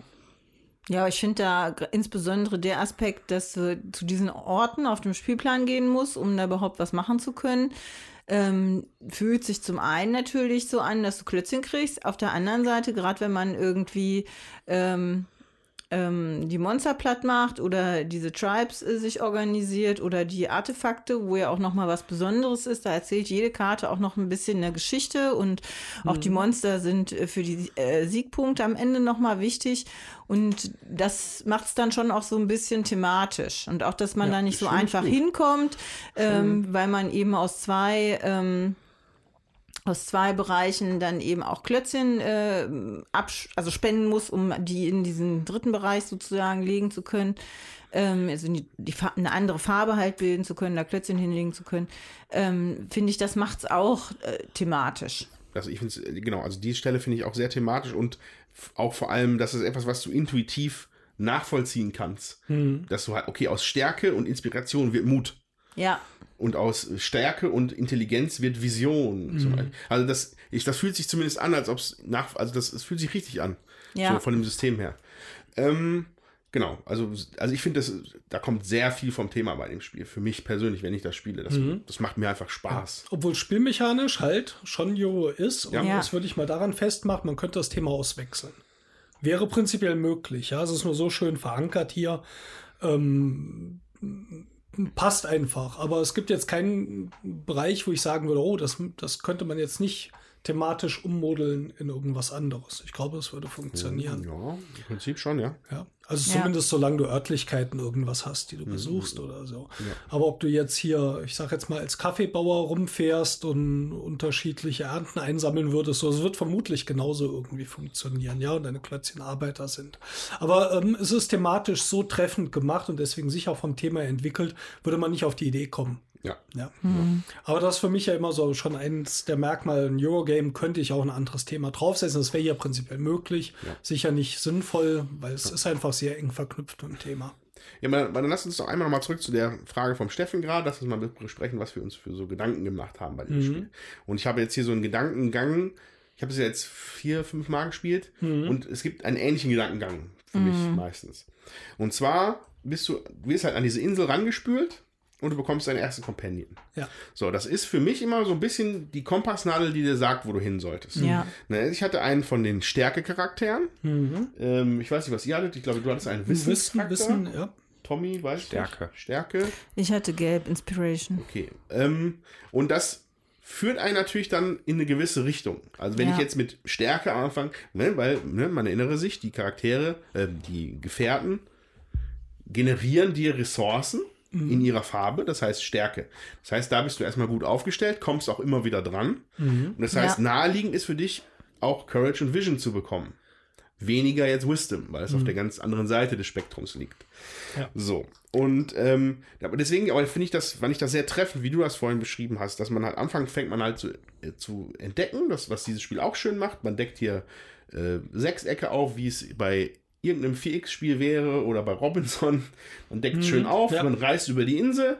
Dann kommt irgendwann der knackige Teil. Okay, jetzt muss ich mal was hier machen aus meinem Leben. Jetzt mhm. muss ich mich mal vindicaten und coole Companions haben. Mhm. Und am Ende fängst du mit dem Optimieren. Das fand ich sehr treffend von dir beschrieben. Mhm. Ne? Aber, wie gesagt, äh, Stärke war für mich dann wieder ganz klar. Ich gucke, dass ich hier zumindest in Lila und Orange vorankomme. Mhm. Und es könnte auch heißen, dass du weitere Stärke-Charaktere aufsammelst, weil ja. du eben ja. Stärke als Ressource bekommst ja. und dann in den Kneipen ja neue genau. Leute anheuern kannst. Da brauchst du wieder Ressourcen. Das heißt, da, da sammelt man schon mal ein paar mehr einer Farbe. Muss nicht sein, aber kann man. Ne? Da sind Charaktere dann aber halt mal besonders interessant, finde ich, die von einer Farbe sind, aber die Sachen der anderen Farbe generieren. Die, mhm. Den einen roten, den Jutta sich da einverleibt hat, den hätte ich sehr gerne gehabt. Ja, der einen gelben und einen blauen gibt anstatt zwei rote. Der hat mich auch gerettet, weil sonst ja, hätte ich wahrscheinlich gar nichts auf die Reihe mhm. gekriegt. Ich hatte diesmal einen Charakter, der mir sehr entgegenkam. Also er bringt Wisdom und vielleicht mal als Erinnerung, Wisdom ist dazu da, um diese Würfel ins Spiel zu bringen, die am Anfang noch brach liegen und sich zu vindicaten. Dieses Vindicaten, also den Charakter umdrehen, damit er umsonst immer zwei Ressourcen beitragen kann, äh, finde ich sehr wichtig in dem Spiel. Ist auch ein, ein ja. mächtiger Faktor, glaube ich, vor allem wenn man ihn früh hinkriegt. Und ich hatte nun diesen Charakter, der, wenn er in diesem Kloster diese Würfel verschiebt, auch noch ein Mehr verschieben darf. Ja, Plus dann habe ich dieses Pad im ersten Zug bekommen, wo ich noch mal ähm, einen Würfel hochschieben darf, wenn ich den Charakter aktiviert habe. Das war eine gute ja. Kombo, um ja schnell dieses Vindicated mhm. zu schaffen. Das gefällt mir immer ganz gut, aber dann hängst du irgendwann da und musst trotzdem noch überlegen, was mache ich jetzt danach. Das ist ja. noch keine Strategie, um zu gewinnen. Ja, da musst du also dann schon auch im Anschluss ja. was anderes haben. Und diesmal habe ich gedacht, ich prügel mich mal nicht mit euch drei um diese Mehrheiten bei den Standardfarben, sondern äh, ich äh, hätte gern die Mehrheit der Karten in diesen anderen Farben. Aber jetzt gar nicht über die Karten, die Monster und die Artefakte, sondern über diese Plättchen, die wie zwei Karten zählen. Mhm. Und ähm, ja, das war so ein bisschen meine Strategie. Ich hatte gehofft, dass ich da noch irgendwie rechts und links ein paar Punkte machen kann, vielleicht mal mit einem Monster oder so. Ähm, aber es reicht also nicht ganz. Ich sag mal, du hast so deinen Weg und das machst du, aber irgendwann musst du schon noch mal optimieren sein und gucken, wo kann ich jetzt noch mal mehr Punkte machen und auch das Layout von der, von der Welt macht natürlich einen Unterschied. Ne? Ich hatte zum Beispiel auch früh das Kloster besetzt mit meinem Spielstein, äh, damit ihr bezahlen müsst, wenn er dorthin geht. Und ich wusste auch, äh, es gab nachher nur noch zwei Plätze, wo das zweite Kloster entstehen könnte. Das war zum Beispiel eine interessante Entscheidung gehe ich jetzt noch das zweite Kloster aufdecken und erobern, damit, wenn ihr eure Charaktere verbessern wollt, ihr mich bezahlen müsst. Ähm, auch weil wir durch die Erweiterung jetzt verhindern konnten, dass man die Gebiete wieder verliert durch eine Mechanik, würde ich jetzt nicht so drauf eingehen. Ähm, Habe ich aber nachher trotzdem gedacht, nee, ist mir jetzt eigentlich zu spät im Spiel. Ich glaube, mhm. ihr kommt jetzt schon klar, mhm. dann bin ich dann doch wieder in die andere ja. Richtung. Also man passt sich dann trotzdem wieder an. Ja. ja. ja. Also auch jetzt ein schönes Beispiel. Äh, was du gesagt hast, bevor ihr dann vielleicht, also nur kurz eingeworfen, bevor ihr vielleicht über eure Charaktere und so erzählt. Ähm, die Sache mit der Örtlichkeit, was du gerade meintest. Mhm. Ich hatte nämlich auch irgendwann die Frage gestellt, weil ich, ich weiß ja, die, also die, die Plättchen sind nicht komplett zufällig in dem Sack. Die sind immer die gleichen, halt modifiziert nach der Erweiterung, die du ja. drin hast. Aber es, grundsätzlich sind die Basissachen immer in einer gewissen Menge drin. Mhm. Und ich war, das war am Anfang des Spiels, ich bin, der erste Schritt, den ich gemacht habe, hatte ich das erste Spire aufgedeckt. Es ist ein Spire, ja, ne? Genau. Ja. Mhm. Das heißt, der, das Plättchen, das die Inspiration-Ressource für dich produziert. So, habe ich mir direkt äh, eingehamstert, soweit so gut und bin dann über die Insel, in meiner Erforschungsdrang über die Insel gelaufen, musste aber eigentlich wieder Inspiration haben für meinen mhm. Plan.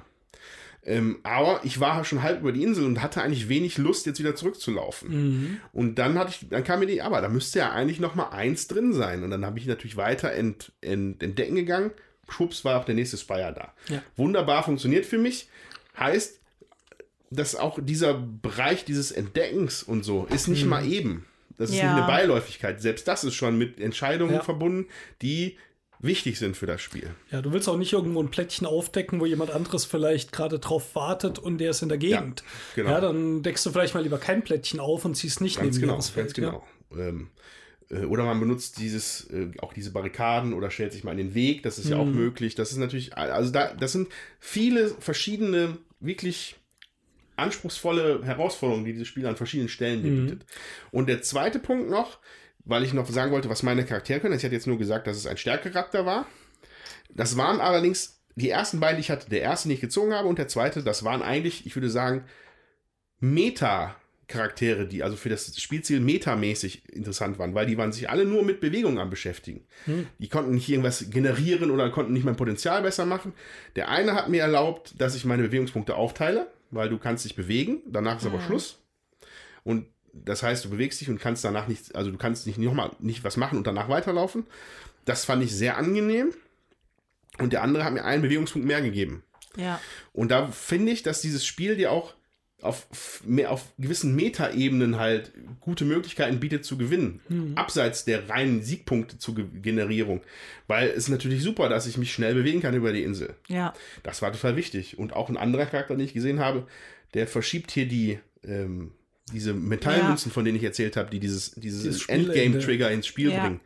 Wenn, dass, dass das den Spieler überhaupt dieses Werkzeug an die Hand gibt, finde ich interessant, aber mhm. natürlich auch da. Du kannst dann auf einer Meta-Ebene, okay, wir ich möchte, das Spiel läuft aber noch ein bisschen weiter, deswegen verschiebe ich den Marker ein bisschen. Oder ich möchte, dass es jetzt vorangeht, deswegen hole ich den Marker ein bisschen näher ran. Ja. Ähm, Ach stimmt, man ich, kann ihn auch zu sich her. Ja, ja. Ah, ja. Ich finde, dass es auf einer, auf, ja. dass es halt da auf einer Metaebene auch sehr interessant sein kann. Ja. Also sind viele interessante Charaktere, ja. muss man schon sagen. Nicht alle oder nicht nur Charaktere, überhaupt Karten. Da sind viele interessante Sachen dabei.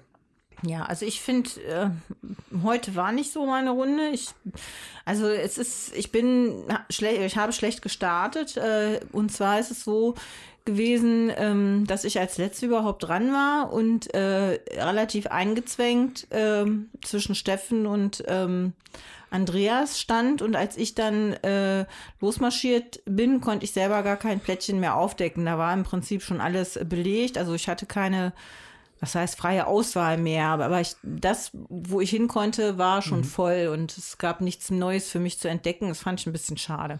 Und wollte ich gerade noch einwerfen, am Anfang zieht man so ein Startkärtchen, welcher Charakter man zum Start bekommt. Da steht auch drauf, wo man auf der Insel am Rand mhm. startet. Also es ist zufällig, äh, welches Startgebiet. Aber da kann man natürlich gerade als letzter Spieler dann ein bisschen eingekesselt sein. Ja, ja also das fand ich doof. Ähm, hatte ich auch schon mal so die Erfahrung. Ich das ist, fühlt sich nicht gut an und es äh, ist auch doof, weil manche von den Karten dann äh, schon belegt sind und man direkt den anderen Ruhm schenken muss, wenn man sie benutzen will. Das fühlt sich einfach nicht schön an. Ja, und, und, und die, dazu kam noch die Karte, die da aufgedeckt waren. Ähm, das war eine grüne, also es war die grüne, wo ich hätte Wisdom und das andere war die gelbe. Und mein, mein Startcharakter war auch gelb. Das war irgendwie, ja. Ja, also so, dann äh, des Weiteren, ähm, ja, hatte ich auch das Gefühl, ich komme nicht richtig aus dem Quark. Die, also die, was blau und rot, das lag alles auch nicht äh, so zentral. Also ich, ich musste im Prinzip zweimal mich, also ich hatte zwei konnte ich ja nur laufen, hatte schon zwei Runden äh, gebraucht, um mich mal irgendwo hin zu bewegen, wo ich dann auch andere Klötzchen noch irgendwo hinkriegte, also andersfarbige, um irgendwas zu machen. Ähm, fand ich schwierig. Meine Startkarte war auch ähm, ein Vor zu besetzen und äh, also dieses geheime Auftragskarte und ähm, möglichst viele Klötzchen im Orange zu haben. Und ich kam und kam gar nicht zu, dazu, wirklich rote Klötzchen e eben einzusammeln. Ich hatte mir dann zwar die Karte da genommen, gelb und blaues Klötzchen wo drauf zu legen, aber das war auch nicht so. Ähm, du hast deine Quest ja erfüllt. Ich habe meine Quest erfüllt, aber ich bin ganz hinten. Ich habe auch meinen äh, 15-Punkte-Dings mhm. da nicht erfüllt. Lief nicht. Lief, lief nicht, genau. Ja. Und da, ich habe das ja, ich lasse mich noch mal den, ich habe äh, zwei, ja auch schon andere Partien gehabt, wo ich einfach auch mit Rot gestartet bin und das finde ich persönlich viel stärker. Einfach weil ähm, äh, mit Rot kannst du auch deine Geschwindigkeit erhöhen. Ähm, du kannst äh, eben auch ja, rote Karten zusätzlich kaufen. Also die bringen halt für Kampf deutlich mehr. Monster bringen nochmal Punkte im Spiel und zum Siegende, wenn du die erschlagen hast. Soweit bin ich gar nicht gekommen. Ähm, da ein Monster ähm, töten zu wollen heute. Da hatte der Tommy dann schon das Spielende ausgelöst. Äh, und das letzte Monster, was dann da war, das hat, hätte mir dann auch nichts gebracht. Also ungünstig heute. Ja, also klar spielt man hier gegen Widrigkeiten an, das tun wir aber alle, glaube ich. Ähm, die Sache halt mit diesem, wo du angefangen hast, mit, das, mit diesem eingequetscht sein, ja. das ist einfach halt ein Zeichen dafür, dass halt Bewegung halt in dieser Partie wichtig gewesen ist, Bewegungspunkte, ja. weil du kannst, es kann ungünstig sein, wie die Leute stehen, aber normalerweise, du könntest zumindest den längeren Weg außenrum nehmen. Das ist einfach wie das Board, das gibt das Board halt her. Nur mhm. musst du halt Bewegungspunkte dafür haben. Und die müssen halt erstmal irgendwo her sein. Ähm, ich bin mir nicht sicher, ob das man jetzt schon so verallgemeinern kann, dass jetzt Rot irgendwie den Superstart irgendwie bedeutet, weil Blau hat einen hm, Superstart für den Steffen hingelegt. Blau stimmt auch. Ja. So schnell wie er seine, sein Potenzial ausgeschöpft hatte, war so schnell konnte man gar nicht gucken. Mhm. Ähm, und es ist halt, ich, ich, ich, mein Gefühl sagt mir eigentlich, dass es eigentlich schön ausgeglichen ist. Es gibt einen Punkt, wo ich sage, das ist vielleicht ein bisschen aus dem Gleichgewicht. Da sage ich gleich was zu. Ähm, aber gewinnen kann man mit jeder Startkombination. Das glaube ich, ich auch. Also das glaube ich auch. Ich hatte aber zweimal jetzt mit Rot gestartet und da habe ich auch jedes Mal gewonnen. Das ist einfach so. Und jetzt hier bei der gelben, also wo ich mit Gelb gestartet bin, da war es einfach unglücklich, dass da, wo ich gestanden habe, auch noch der Holy Spire aufgedeckt worden ist, anstatt irgendwas anderes. So. Mhm. Und dann kam auch, also lange drumherum erstmal nichts, wo ich mhm. eine andere Ressource kriegen konnte, ja, mit meinen zwei Bewegungen. Das war einfach doof. Also naja, ich sag ja sammelt nicht, man vielleicht schon ein bisschen halt mehr Inspiration schon mal auf Vorrat und guckt halt daraus die Sachen dann zu machen. Also ich glaube dann, das ist so dieser Punkt, wo das Spiel ja noch schon noch die Richtung was vorgibt.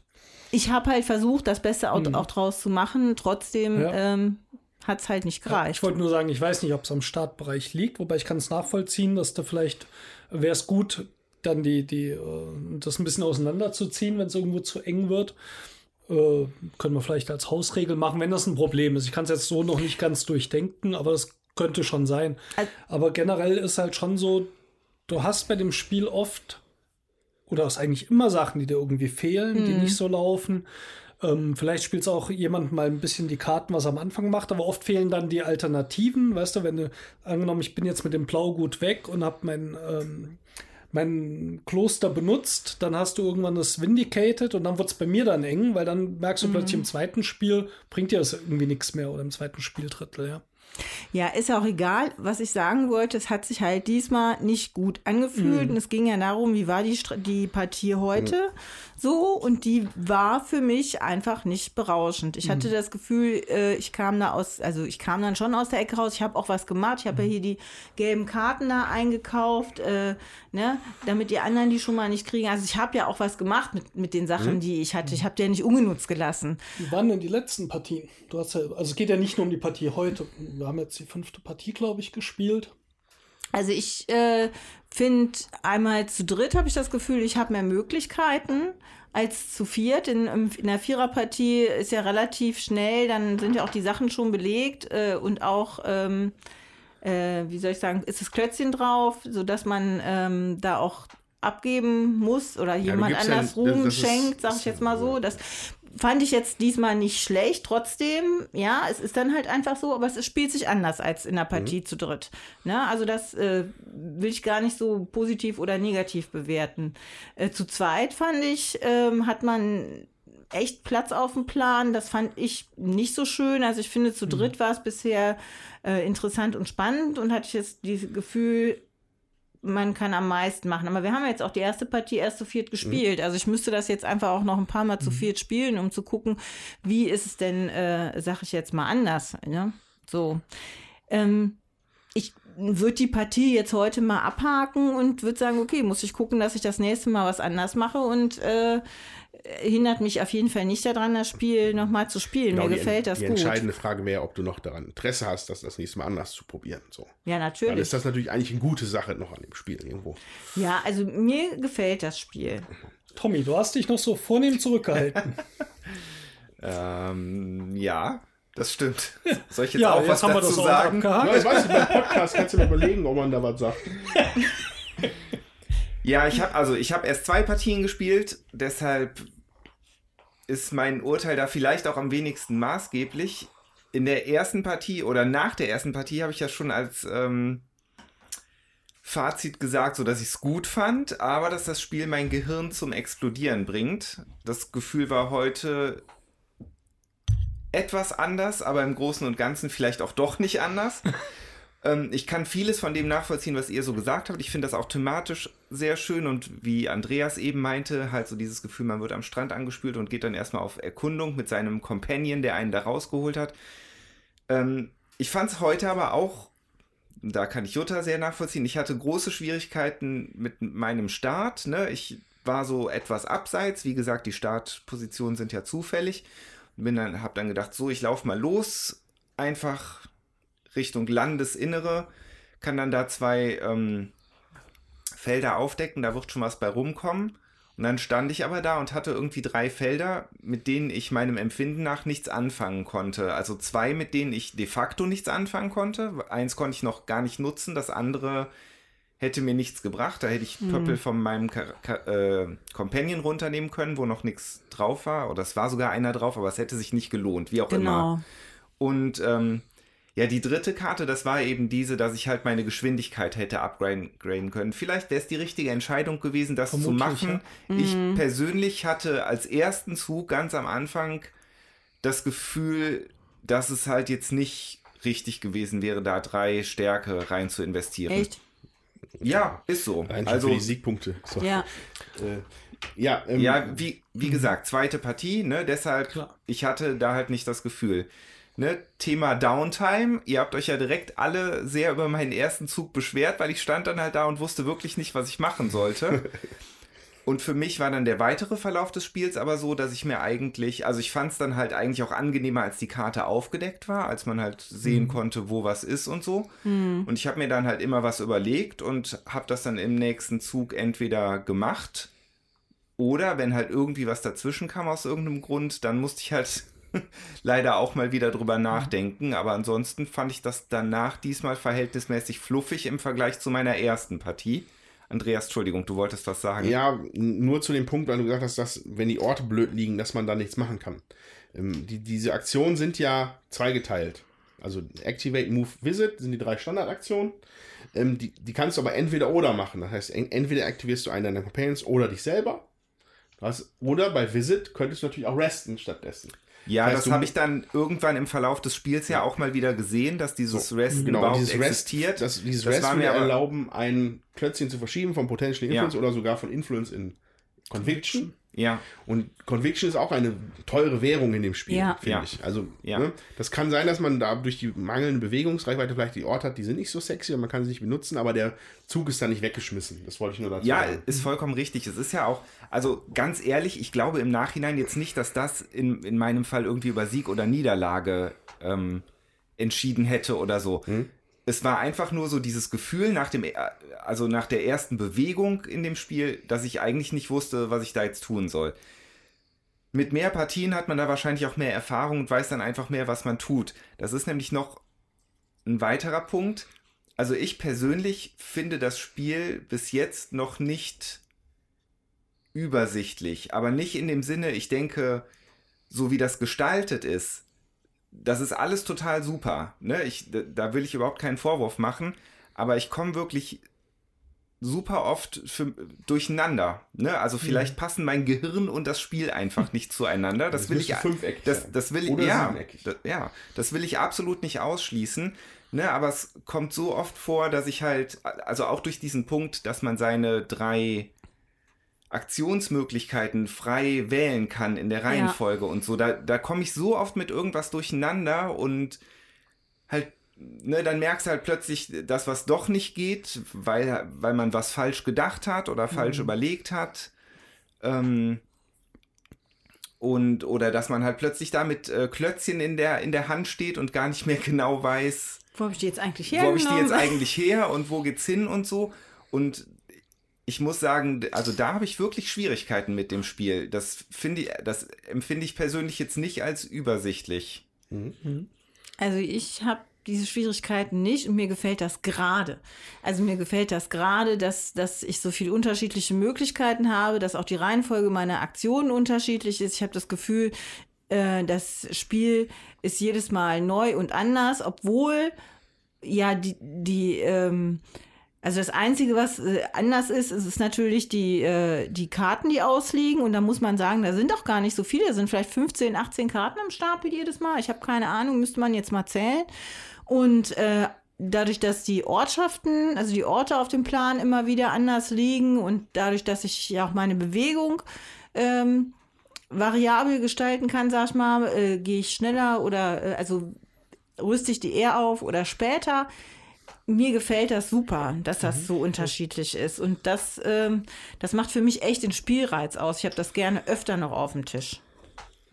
Also ich habe ich hab ja auch nicht gesagt, dass ich das blöd finde, dass die Orte und so unterschiedlich sind. Also das, das meine ich ja überhaupt nicht. Ja. Ich meine eher so dein letzter Zug mal als Beispiel, wo du halt dachtest, ja, du könntest deine 15 Punkte da noch zusammen Ja, das hat nicht geklappt. Also das war genau ein Beispiel von dem, was ja. ich meine. Dann fängst du da halt an zu pöppeln und plötzlich merkst du, oh, nee, Moment. Ja, stimmt. Da, da hatte ich irgendwie einen Gedankenfehler, das klappt gar nicht. Und ja. dann fängst du an, den Zug rückabzuwickeln ja. und dann wird es auf einmal verwirrend. Wo kommt jetzt welches Klötzchen hin mhm. und so? Also, also solche Situationen meine ich eher. Das würde ich auch unterstreichen, weil auch hier, ich glaube, Jutta, du hast halt einige Male auch Züge rückgängig gemacht. Das, das passiert nicht nur dir. Das macht man immer wieder mal bei dem Spiel. Also die Lesbarkeit hat halt so ein bisschen auch mit Erfahrung zu tun. Ich muss auch sagen, beim ersten Spiel war es leichter, wenn man nur zu zweit ist, äh, ist es weniger verwirrend aber trotzdem wird es mit jedem Spiel einfacher. Mhm. So, auch wenn jetzt bei der fünften, ich glaube fünfte Partie, ja, man. Da, mhm. ähm, man trotzdem immer dort noch mal was falsch macht.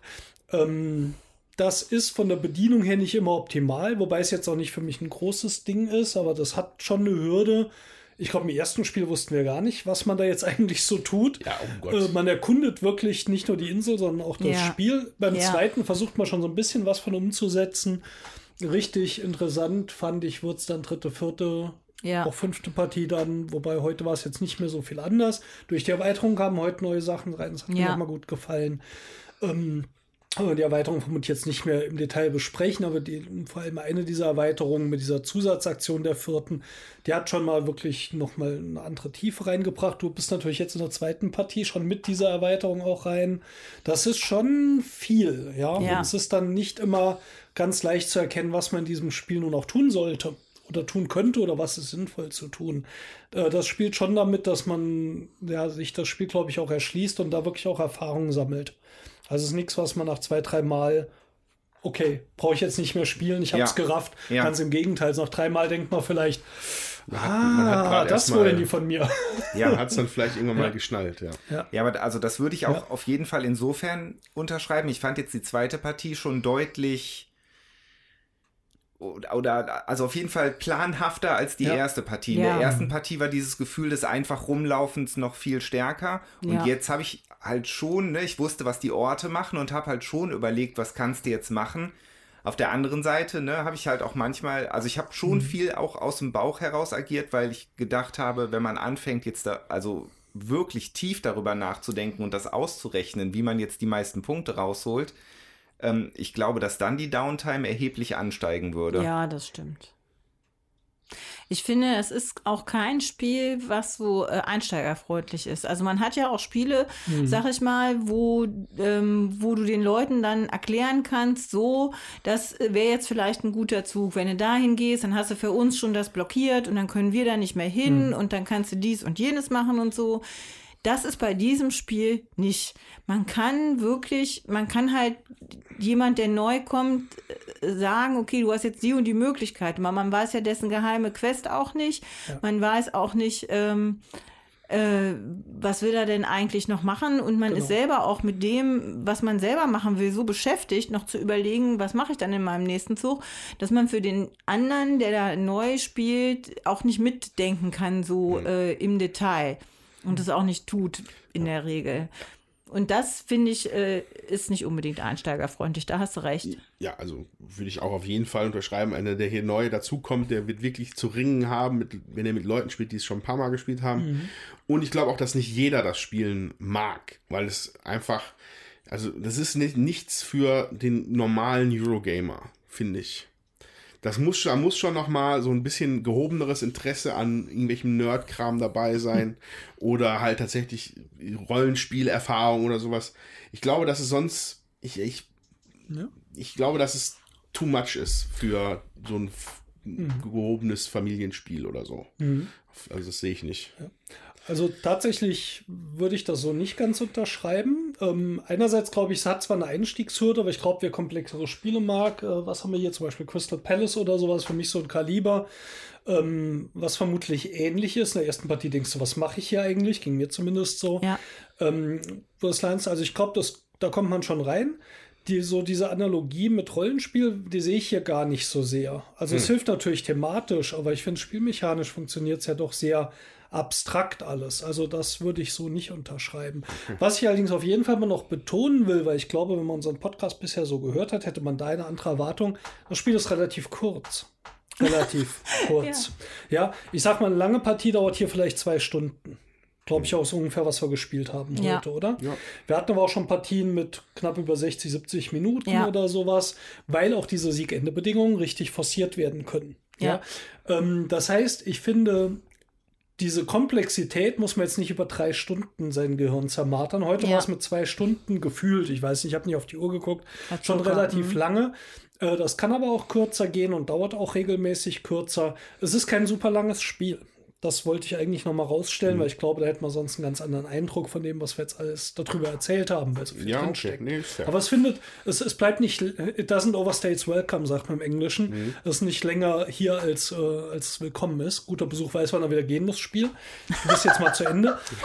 Ja, das, äh, das trifft schon ganz gut. Es findet sein Ende, es ist auch forciert auf ein Ende, das, das gefällt mir sehr gut. Das hält ja. die Spannung mhm. halt. Das war ja. heute deutlich zu sehen. Also ich habe es wieder mal deutlich gespürt, dass mal, es ist es ist halt eine schöne, du hast eine schöne Spielpartie gehabt, wenn es am Ende nochmal spannend ist. Ja. Und es, das trägt es halt eigentlich bisher eigentlich fast jedes Mal, seitdem ich es jetzt verstanden habe. Das mhm. Spiel ist es irgendwie immer spannend bis zum Ende. Äh, wenn's, wenn, wenn man Probleme hat, dann mag das anders sein. Aber mhm. Ja, also möchte ich, ich möchte zwei Sachen sagen. Einmal zu dir. Ich fand es auch bis zum Ende spannend, auch obwohl klar war, ich kann da keinen mehr reißen. Also ich gucke halt noch, dass ich das Optimum aus meinem Zug irgendwie äh, rauskriege. Das finde ich da trotzdem auch interessant. Und das zweite ist äh, auch zum thematischen. Ähm, also ich, für mich fühlt sich das nicht wie ein Rollenspiel an. Ja, okay. Was ich ähm, was vielleicht hilft, ist, wenn man affin ist zu so Fantasy-Themen, ja, dass, mhm. dass man das Gefühl hat, ja, jetzt gehe ich Monster, jetzt äh, kommt da ein Zauberspruch oder so. Aber selbst das ist nicht unbedingt nötig, sag ich jetzt mal. Also ich finde, das äh, spielt sich für mich wie ein Worker Placement. Auch äh, die, ähm, die, äh, ich habe ja, ich verstehe ja die Karten auf Englisch. Jetzt, ich muss zwischendurch halt auch mal fragen, aber das ist wahrscheinlich auch noch was, was bei mir das Thema nicht ganz so triggert, ne, weil ich den Text auf den Karten nicht immer so super verstehe. Dann muss mhm. ich halt bei bestimmten Sachen halt einfach nochmal nachfragen. Aber mir gefällt's ähm, einfach aufgrund der Unterschiedlichkeit halt sehr gut. Und ich finde es vom Thema halt auch nett. Es ist mal was anderes. Ne? Man baut halt keine, äh, man bestellt halt keine Äcker, man, äh, ne? sondern man besucht einen Ort und da passiert halt was und so. Ähm, was mir jetzt noch einfiel äh, in Richtung Zielende. Also zum einen glaube ich, ist es, wenn man gut sp spielen möchte in dem Spiel und ja, gewinnen möchte, ist es wahrscheinlich auch gar nicht schlecht, wenn man seine Gegner ein bisschen beobachtet und halt schaut, was die so machen. Und das, also das finde ich auch noch sehr schwierig. Da habe ich eigentlich ja. wenig Überblick und kann halt sehr schwer abschätzen, in welche Richtung es geht. Wo halt, worauf ich halt Richtung Ende ein bisschen geachtet habe, ist, was ihr so für Karten habt. Ne, halt für diese, für dieses Kartenzählen am Ende. Wer mhm. hat die mhm. meisten? Ja. Dafür gibt es nochmal ne? Bonuspunkte. Mhm. Genau, die Mehrheiten, darauf habe ich ein bisschen geachtet. Und ähm, ich habe halt tatsächlich, ihr hattet ja teilweise wirklich sehr, sehr viele Gebäude in Besitz genommen wo man dann halt immer Ruhmespunkte abgeben muss, wenn man die halt benutzen möchte. Nicht, Nicht abgeben. abgeben. muss, sondern mhm. dem Besitzer des Gebäudes die Ruhmespunkte Schenke. verschafft. Mhm.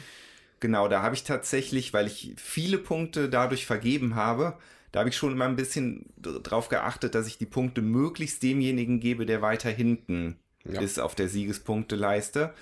Ähm, und ansonsten noch ein Punkt, der da vielleicht mit reinspielt, das hatte ich jetzt nämlich halt in beiden Partien, diese Königsmacher-Geschichte. Mhm. Ja. Ne, ich hatte halt in beiden Partien so ein bisschen die Situation, dass ich irgendwie mitentscheiden konnte, wem ich jetzt Punkte verschaffe, beziehungsweise Punkte wegnehme. Mhm. Und da auch oft irgendwie halt, ja, mich dann irgendwie für den einen oder anderen en entscheiden musste. Ja, weiß ich nicht. Das fühlt sich natürlich immer ja. so ein bisschen lala an, nee, wenn man in dieser Situation ja. steckt, aber Nee, klar, also ja. ähm, da wäre ich jetzt auch hingegangen. Da ist es nicht alles eitel Sonnenschein bei dem Spiel. Mhm. Es gibt auch ein paar Sachen. Ähm, kurz auf den Punkt mit dem Spielende noch. Mhm. Ähm, ich glaube, du hast vorhin irgendwann gesagt, dass du nicht, äh, dass du nicht sicher bist, ob man das, ob Leute das wirklich forcieren, das Ende. Wenn ich an meine letzte Partie mhm. denke, nicht hier, sondern äh, in meiner anderen Gruppe, da habe ich das bewusst gemacht. Mhm. Weil ich hatte das so ein bisschen im Blick. Ich war ganz gut mit den Monstern. Ich habe aber gesehen, dass zwei Leute am Tisch eine richtig üble Kombo sich aufgebaut haben. Mhm. Die hatten dann auch noch ein schönes Artefakt dabei und das hätte, das wäre aus dem Ruder gelaufen. In drei, vier Runden wäre, wäre ja. ich abgehängt gewesen. Ja. Deswegen habe ich es da wirklich dazu, ich habe das Spiel dann beendet und habe dadurch gewonnen. Also das, das ist auf jeden Fall eine Überlegung. Ja, das wollte ich auch gar nicht sagen. Das finde ich sinnvoll. Ich finde es manchmal schwer einzuschätzen, ja. ob, ob, ja, ob du es schaffst. So, ja. ja. da wollte ich auch nur ganz kurz, weil das jetzt gerade dazu passt. Ich habe ja diesmal das Spiel beendet, aber also halt auch, ich habe das Ende bewusst eingeleitet. Ich wollte, dass es endet, aber jetzt nicht, weil ich irgendwie einen Plan hatte, wer da jetzt als Sieger rausgeht. Ich hatte einfach das Gefühl, dass was bei mir läuft, wird nicht mehr besser in dieser mhm. Partie. Ja. Und ich will jetzt einfach das Ende haben und mal gucken, was passiert. Ich glaube, das ist oft das Gefühl. Habe ich auch eher so, hm, es wird jetzt nicht besser. Ich glaube, ich wäre froh, es würde jetzt enden. Äh, ist mehr das Gefühl, als mhm. ich habe so und so viele Punkte, der andere kann nur so und so viel machen. Ähm, ich würde vielleicht jetzt, kommen wir so ein bisschen ja auch in die Kritik, vielleicht, wenn man noch mal so einen, jeder einen guten und einen schlechten Punkt vielleicht noch mal aufgreift, äh, auch wenn wir jetzt schon relativ lange an der Zeit sind, ich glaube, ja, aber das da gibt's noch ein paar Spiel Punkte. Her. Das Spiel gibt's her. ja. Ähm,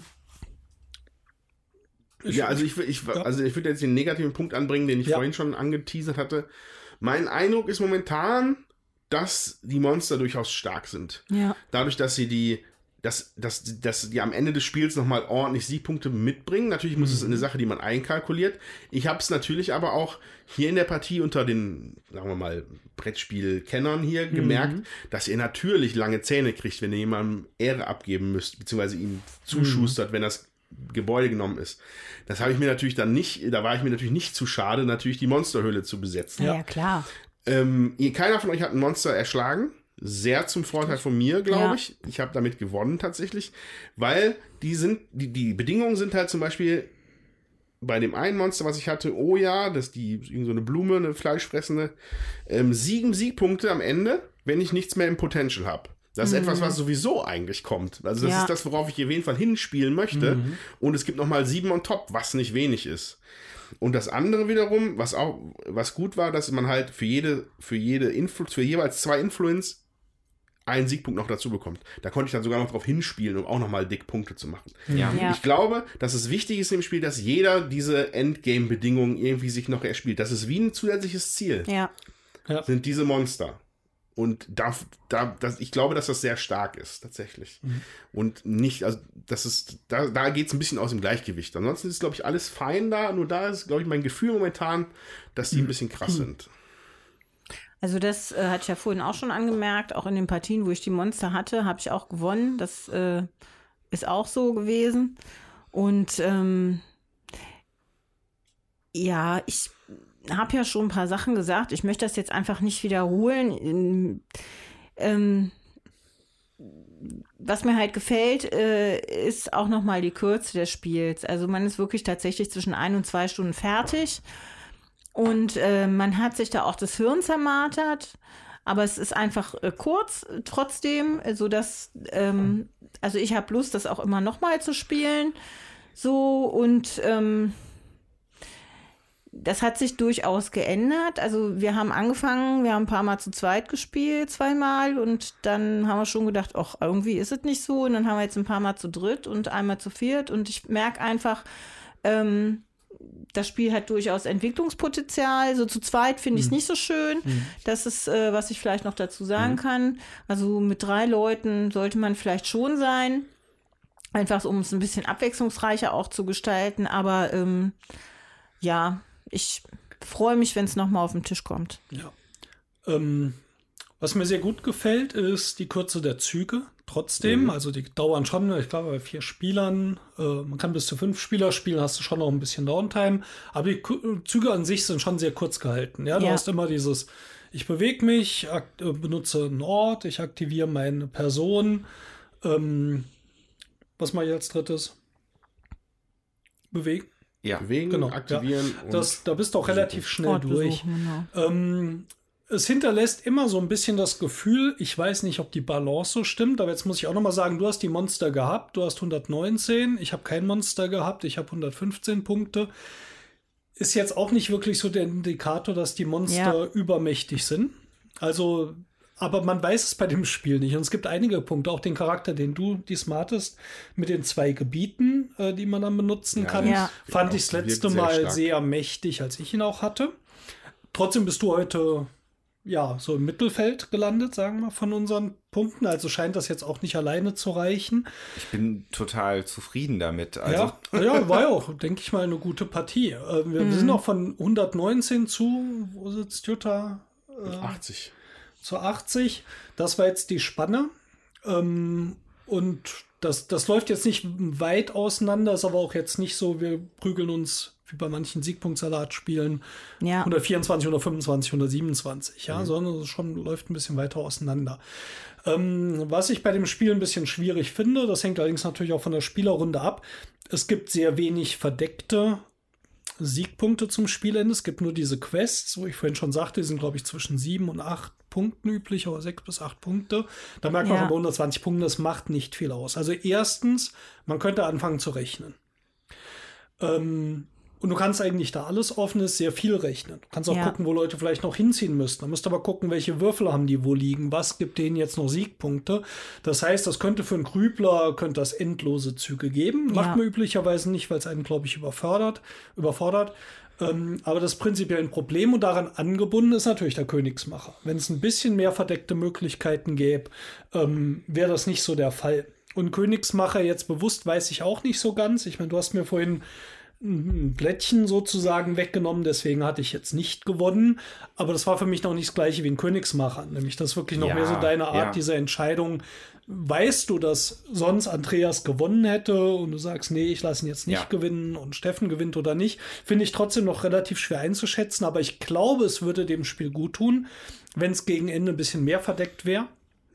Ähm, weil dann wird, würde diese Frage nicht groß auftauchen und es würde vielleicht auch am Ende noch ein bisschen schneller gehen, obwohl es potenziell bei uns, glaube ich, heute auch okay war. Ja, also es war in der ersten Partie war es aber tatsächlich so. Jutta und du, ja. ihr wart beide vorne mhm. und ich konnte einem von euch quasi ja. einen Strich durch ja. die Rechte machen. Beim Dreispieler natürlich. Es halt, oft, es ist halt inhärent ja. in diesen, in diesen Mehrheitsspiel am Ende. Das, da liegt Klar. halt ein großer Siegpunkte-Gewicht mhm. drauf. Und das, da, da ist auf jeden Fall da die Möglichkeit gegeben. Mhm. Unabhängig davon hat der Thomas heute äh, sich dafür entschieden, was zu machen, was ihm selber auch noch Punkte gebracht hat. Ne? Also natürlich hat man dann, äh, überlegt man dann, ich nehme dem einen vielleicht was weg, aber in dem Fall hast du halt dann auch für dich entschieden, nee, ich mache eine Aktion, wo ich auch selber noch Punkte kriege. Und ich glaube, das war Klar. das letzte Mal ja. auch so, ja. dass du durch die Aktion, die du Mal. gemacht hast, ja. äh, natürlich mich bevorteilt hast, aber sonst hättest du auch keine Punkte gekriegt. das, das muss man dann halt auch sehen. Das ist ja nicht nur. Also ich, ich ähm, dass, dass man überlegt, ähm, was tue ich dem anderen äh, vielleicht Gutes, sondern man guckt auch für sich selber, äh, wo kriege ich denn noch Punkte raus? Natürlich, also ich, ich finde, das ist für mich auch eigentlich der einzig gangbare Weg an dieser ja. Stelle, dass man halt überlegt, wie hole ich für mich jetzt Klar. das Beste aus dem Zug raus. Ja. Ne, weil es geht dabei ja jetzt nicht um eine Sympathieentscheidung oder so. Genau. genau. Aber das letzte Mal war es tatsächlich so, ähm, du hattest jeweils uns, glaube ich, irgendwie in so ein ähm, Wertungsplättchen wegnehmen können. Ja, das stimmt. Was, äh, glaube ich, schon mal sieben Punkte bei mir waren, was wegging. Und an diesem Plättchen der Mehrheit hing auch noch meine Secret Quest. Ja, richtig. Ja, das ja. konnte er aber nicht wissen. Einem, nee, konnte er nicht wissen. Deswegen sage ich, dass es jetzt nicht rein Königsmacher. Trotzdem fühlte sich natürlich auch dann für mich natürlich bisschen doof an. Du machst eine Aktion, wo ich die Mehrheit verliere und ich verliere sie. Aber dann hätte ich mich vermutlich früher darum kümmern müssen, dass das nicht passiert. Ja. ja. Also der Königsmacher wird drin sein, aber er ist jetzt nicht so, dass man jetzt äh, ihn aufs Auge drückt bekommt und du, hast, du kannst sowieso nichts mehr tun. Jetzt entscheide noch, wer gewinnt. Du versuchst trotzdem noch deine Punkte zu machen. Aber es ist also sehr viel offene Information und das führt halt dazu. Klar, man könnte es ausrechnen und als Spieler, der hinten liegt, hast du Einfluss drauf, ja. Ja, aber das finde ich eben, das ist bei dem Spiel so, dass man sich mhm. überlegen muss, was mache ich? Und man weiß halt von vornherein nicht unbedingt die Entscheidung, die ich jetzt äh, vielleicht in der zweiten Runde treffe, äh, ist das ist vielleicht die beste für den Zug, aber mhm. vielleicht noch nicht die beste fürs Spiel. Und das sind so Sachen, wo man dann einfach für sich äh, dann auch überlegen muss, ob man das nächste Mal das dann irgendwie anders macht oder so. Ne? Und dann, das ist, finde ich, das macht das Spiel auch irgendwie spannend und hält es interessant. So, ähm, ja, genau. Also ein Punkt, den ich auch noch anführen wollen würde, ähm, auf der Negativseite. Mal gucken, was ihr dazu sagt. Ich glaube, dass die Module in dem Spiel, auch wenn wir die jetzt hier nicht im Detail erklären, mhm. ähm, von wechselnder Qualität sind. Ja. Ich glaube, dass halt das Gold Guilds ja. und Monuments ist halt super. Ich glaube, dass, ja. da werdet ihr mir jetzt auch zustimmen, nachdem wir das gemacht haben. Da möchte man fast nicht ohne mitspielen. Ich glaube, dass hier diese Fiesling-Erweiterung wahrscheinlich bei euch das nächste Mal rauswandert. Weil tatsächlich wurde nicht ein einziges Mal einer von diesen Jungs genommen oder ja. auch, es wurde aktiv wegge weggemischt, das Ding. Und das deckt sich mit dem, was wir bisher hatten in unseren Partien. Irgendwie machen die keinen Spaß. Ja, wobei wir hatten eine Partie, da hat einer das äh, Ding genommen, der hat auch nachher, glaube ich, gewonnen. Also es ist, es ist schon so, ähm, dass wenn du damit spielst, ähm, dass, dass du den anderen schon was wegnehmen kannst, aber ganz im, ja, ich finde auch, es fühlt sich nicht nett an. Ich will irgendwie mir selber ja, was aufbauen. Ich will, ja, ja, für mich ist aber wichtig. Ich ja. möchte, dass es sich nett anfühlt. Ich möchte irgendwie was gucken, dass ich was aufbaue und nicht, dass ich wem anderen was wegnehme. Und das sind so Sachen, das spiele ich halt nicht gerne. also, also für mich halt, fühlt sich halt, das dann nicht gut an. Ist halt betont Euro. ich finde, das sieht man immer daran, dass wenn einer das Plättchen übernommen hat, kriegst du, du kannst es benutzen, nur er hat halt Nutzen davon. Also du schließt mhm. andere Spieler nie aus mhm. bei Dingen. Da sind die natürlich ein bisschen gegenläufig. Dann. Mhm. Das ist halt aber, ja. Ja, also ohne dass ich die Karten jetzt im Einzelnen alle kenne, ich könnte mir vorstellen, dass die sich halt lohnen, wenn man erkennt, dass jemand wirklich total davonzieht. Sieg, also Ruhmespunkte mäßig und man möchte ihn vielleicht noch irgendwie aufhalten und findet da halt dann gerade die richtige hm. schwarze Karte, mit der man ihm vielleicht hm. irgendwie in die Parade ah, die, fahren die, kann. Die eine schwarze Karte, die äh, um den Tisch gegangen ist und alle gestaunt haben, war eine Proficiency wegmachen bei einem. Hm. Ja. Das ist natürlich derbe. Ja. ja. Das hat, also das war halt noch zusätzlich Kosten verbunden für den Spieler, der es machen würde. Mhm. Der würde noch mehr Ehre verlieren als eh schon die zwei, die man verliert, wenn man so einen Typen nimmt. Ja. Aber es ist natürlich eine na, ja, es kann, das fühlt sich halt wenn man total nicht mag, an. lässt man sie natürlich ja. raus. Ich bin auch dabei. Für mich ist das nicht der Spielspaß. Ja. Sie tut nicht weh, dass sie drin ist. Sie mag nicht schlecht sein. Ähm, sie wirft vielleicht für mich dann noch eine andere Frage auf, wie die Karten untereinander gebalanced sind. Also es war ein starker Charakter. Wir hatten ja auch eben den mit der Doppelaktion, der zwar nur zwei Siegpunkte erstmal bringt, da bringen manche schon mehr, ähm, aber jetzt auch nicht viel Nachteile hat, Ja. der ein bisschen mächtiger scheint. Ähm, ich finde es nur so wahnsinnig schwer einzuschätzen, weil dieses Spiel so viel Richtungen bietet, Ja. wo du sie auch benutzen kannst. Na, trotzdem bleibt da so ein bisschen ein Fragezeichen, ob die Balance äh, der Karten untereinander jetzt so passend ist. Ein paar scheinen schon sehr gut zu sein oder manche auch einfach ein bisschen sehr uninteressant. Und dann Dann kommt ja noch, da hängt es dann noch ab, wann kommt denn diese Karte im Spiel, ne? Habe ich, also ich hatte letztes Mal eine, wo ich, äh, wenn da zwei drauf lagen, ich äh, den einen in die Influence und einen in die Conviction tun konnte. Und das war natürlich eine super Karte und die hatte ich direkt von Anfang an, ne? Und dann gibt's Karten. Der Thomas hat seine dann irgendwann eingekauft, die, wo er diese zwei ähm, Felder da benutzen kann. Ähm, das ist natürlich auch nicht absehbar, ne? Also da hängt's ja auch Wobei, noch dann. Man muss äh, sagen, dass äh, manche Karten haben eben ein Symbol drauf. Wenn man die als Startcharakter zieht, muss, kann man die nicht nehmen. Dann Ja. wird nochmal neu gezogen, wo dann äh, stärkere rausgenommen werden. Da wäre so eine, wie mit den, wenn ich zwei Würfel drauf habe, was sonst ein Nachteil ist, in dem Fall ja wirklich ein Vorteil ist. Und ich glaube, die war sogar drei Siegpunkte wert anstatt zwei oder Ja. so. Äh, hm, Ja. Weiß ich nicht, warum war aber die. eine Also gerade Startkarte. gerade als Ja, und es war eine Startkarte finde ich die auch Startkarte, ex finde ich die- extrem stark. Also ja. da würde ich bei der Balance noch ein bisschen nachjustieren. Gut, kann man vermutlich auch noch mit Hausregeln machen, aber die hätte so ein Symbol eigentlich verdient, dass man die nicht zum Start bekommt, weil ich glaube, das ist schwer aufzuholen.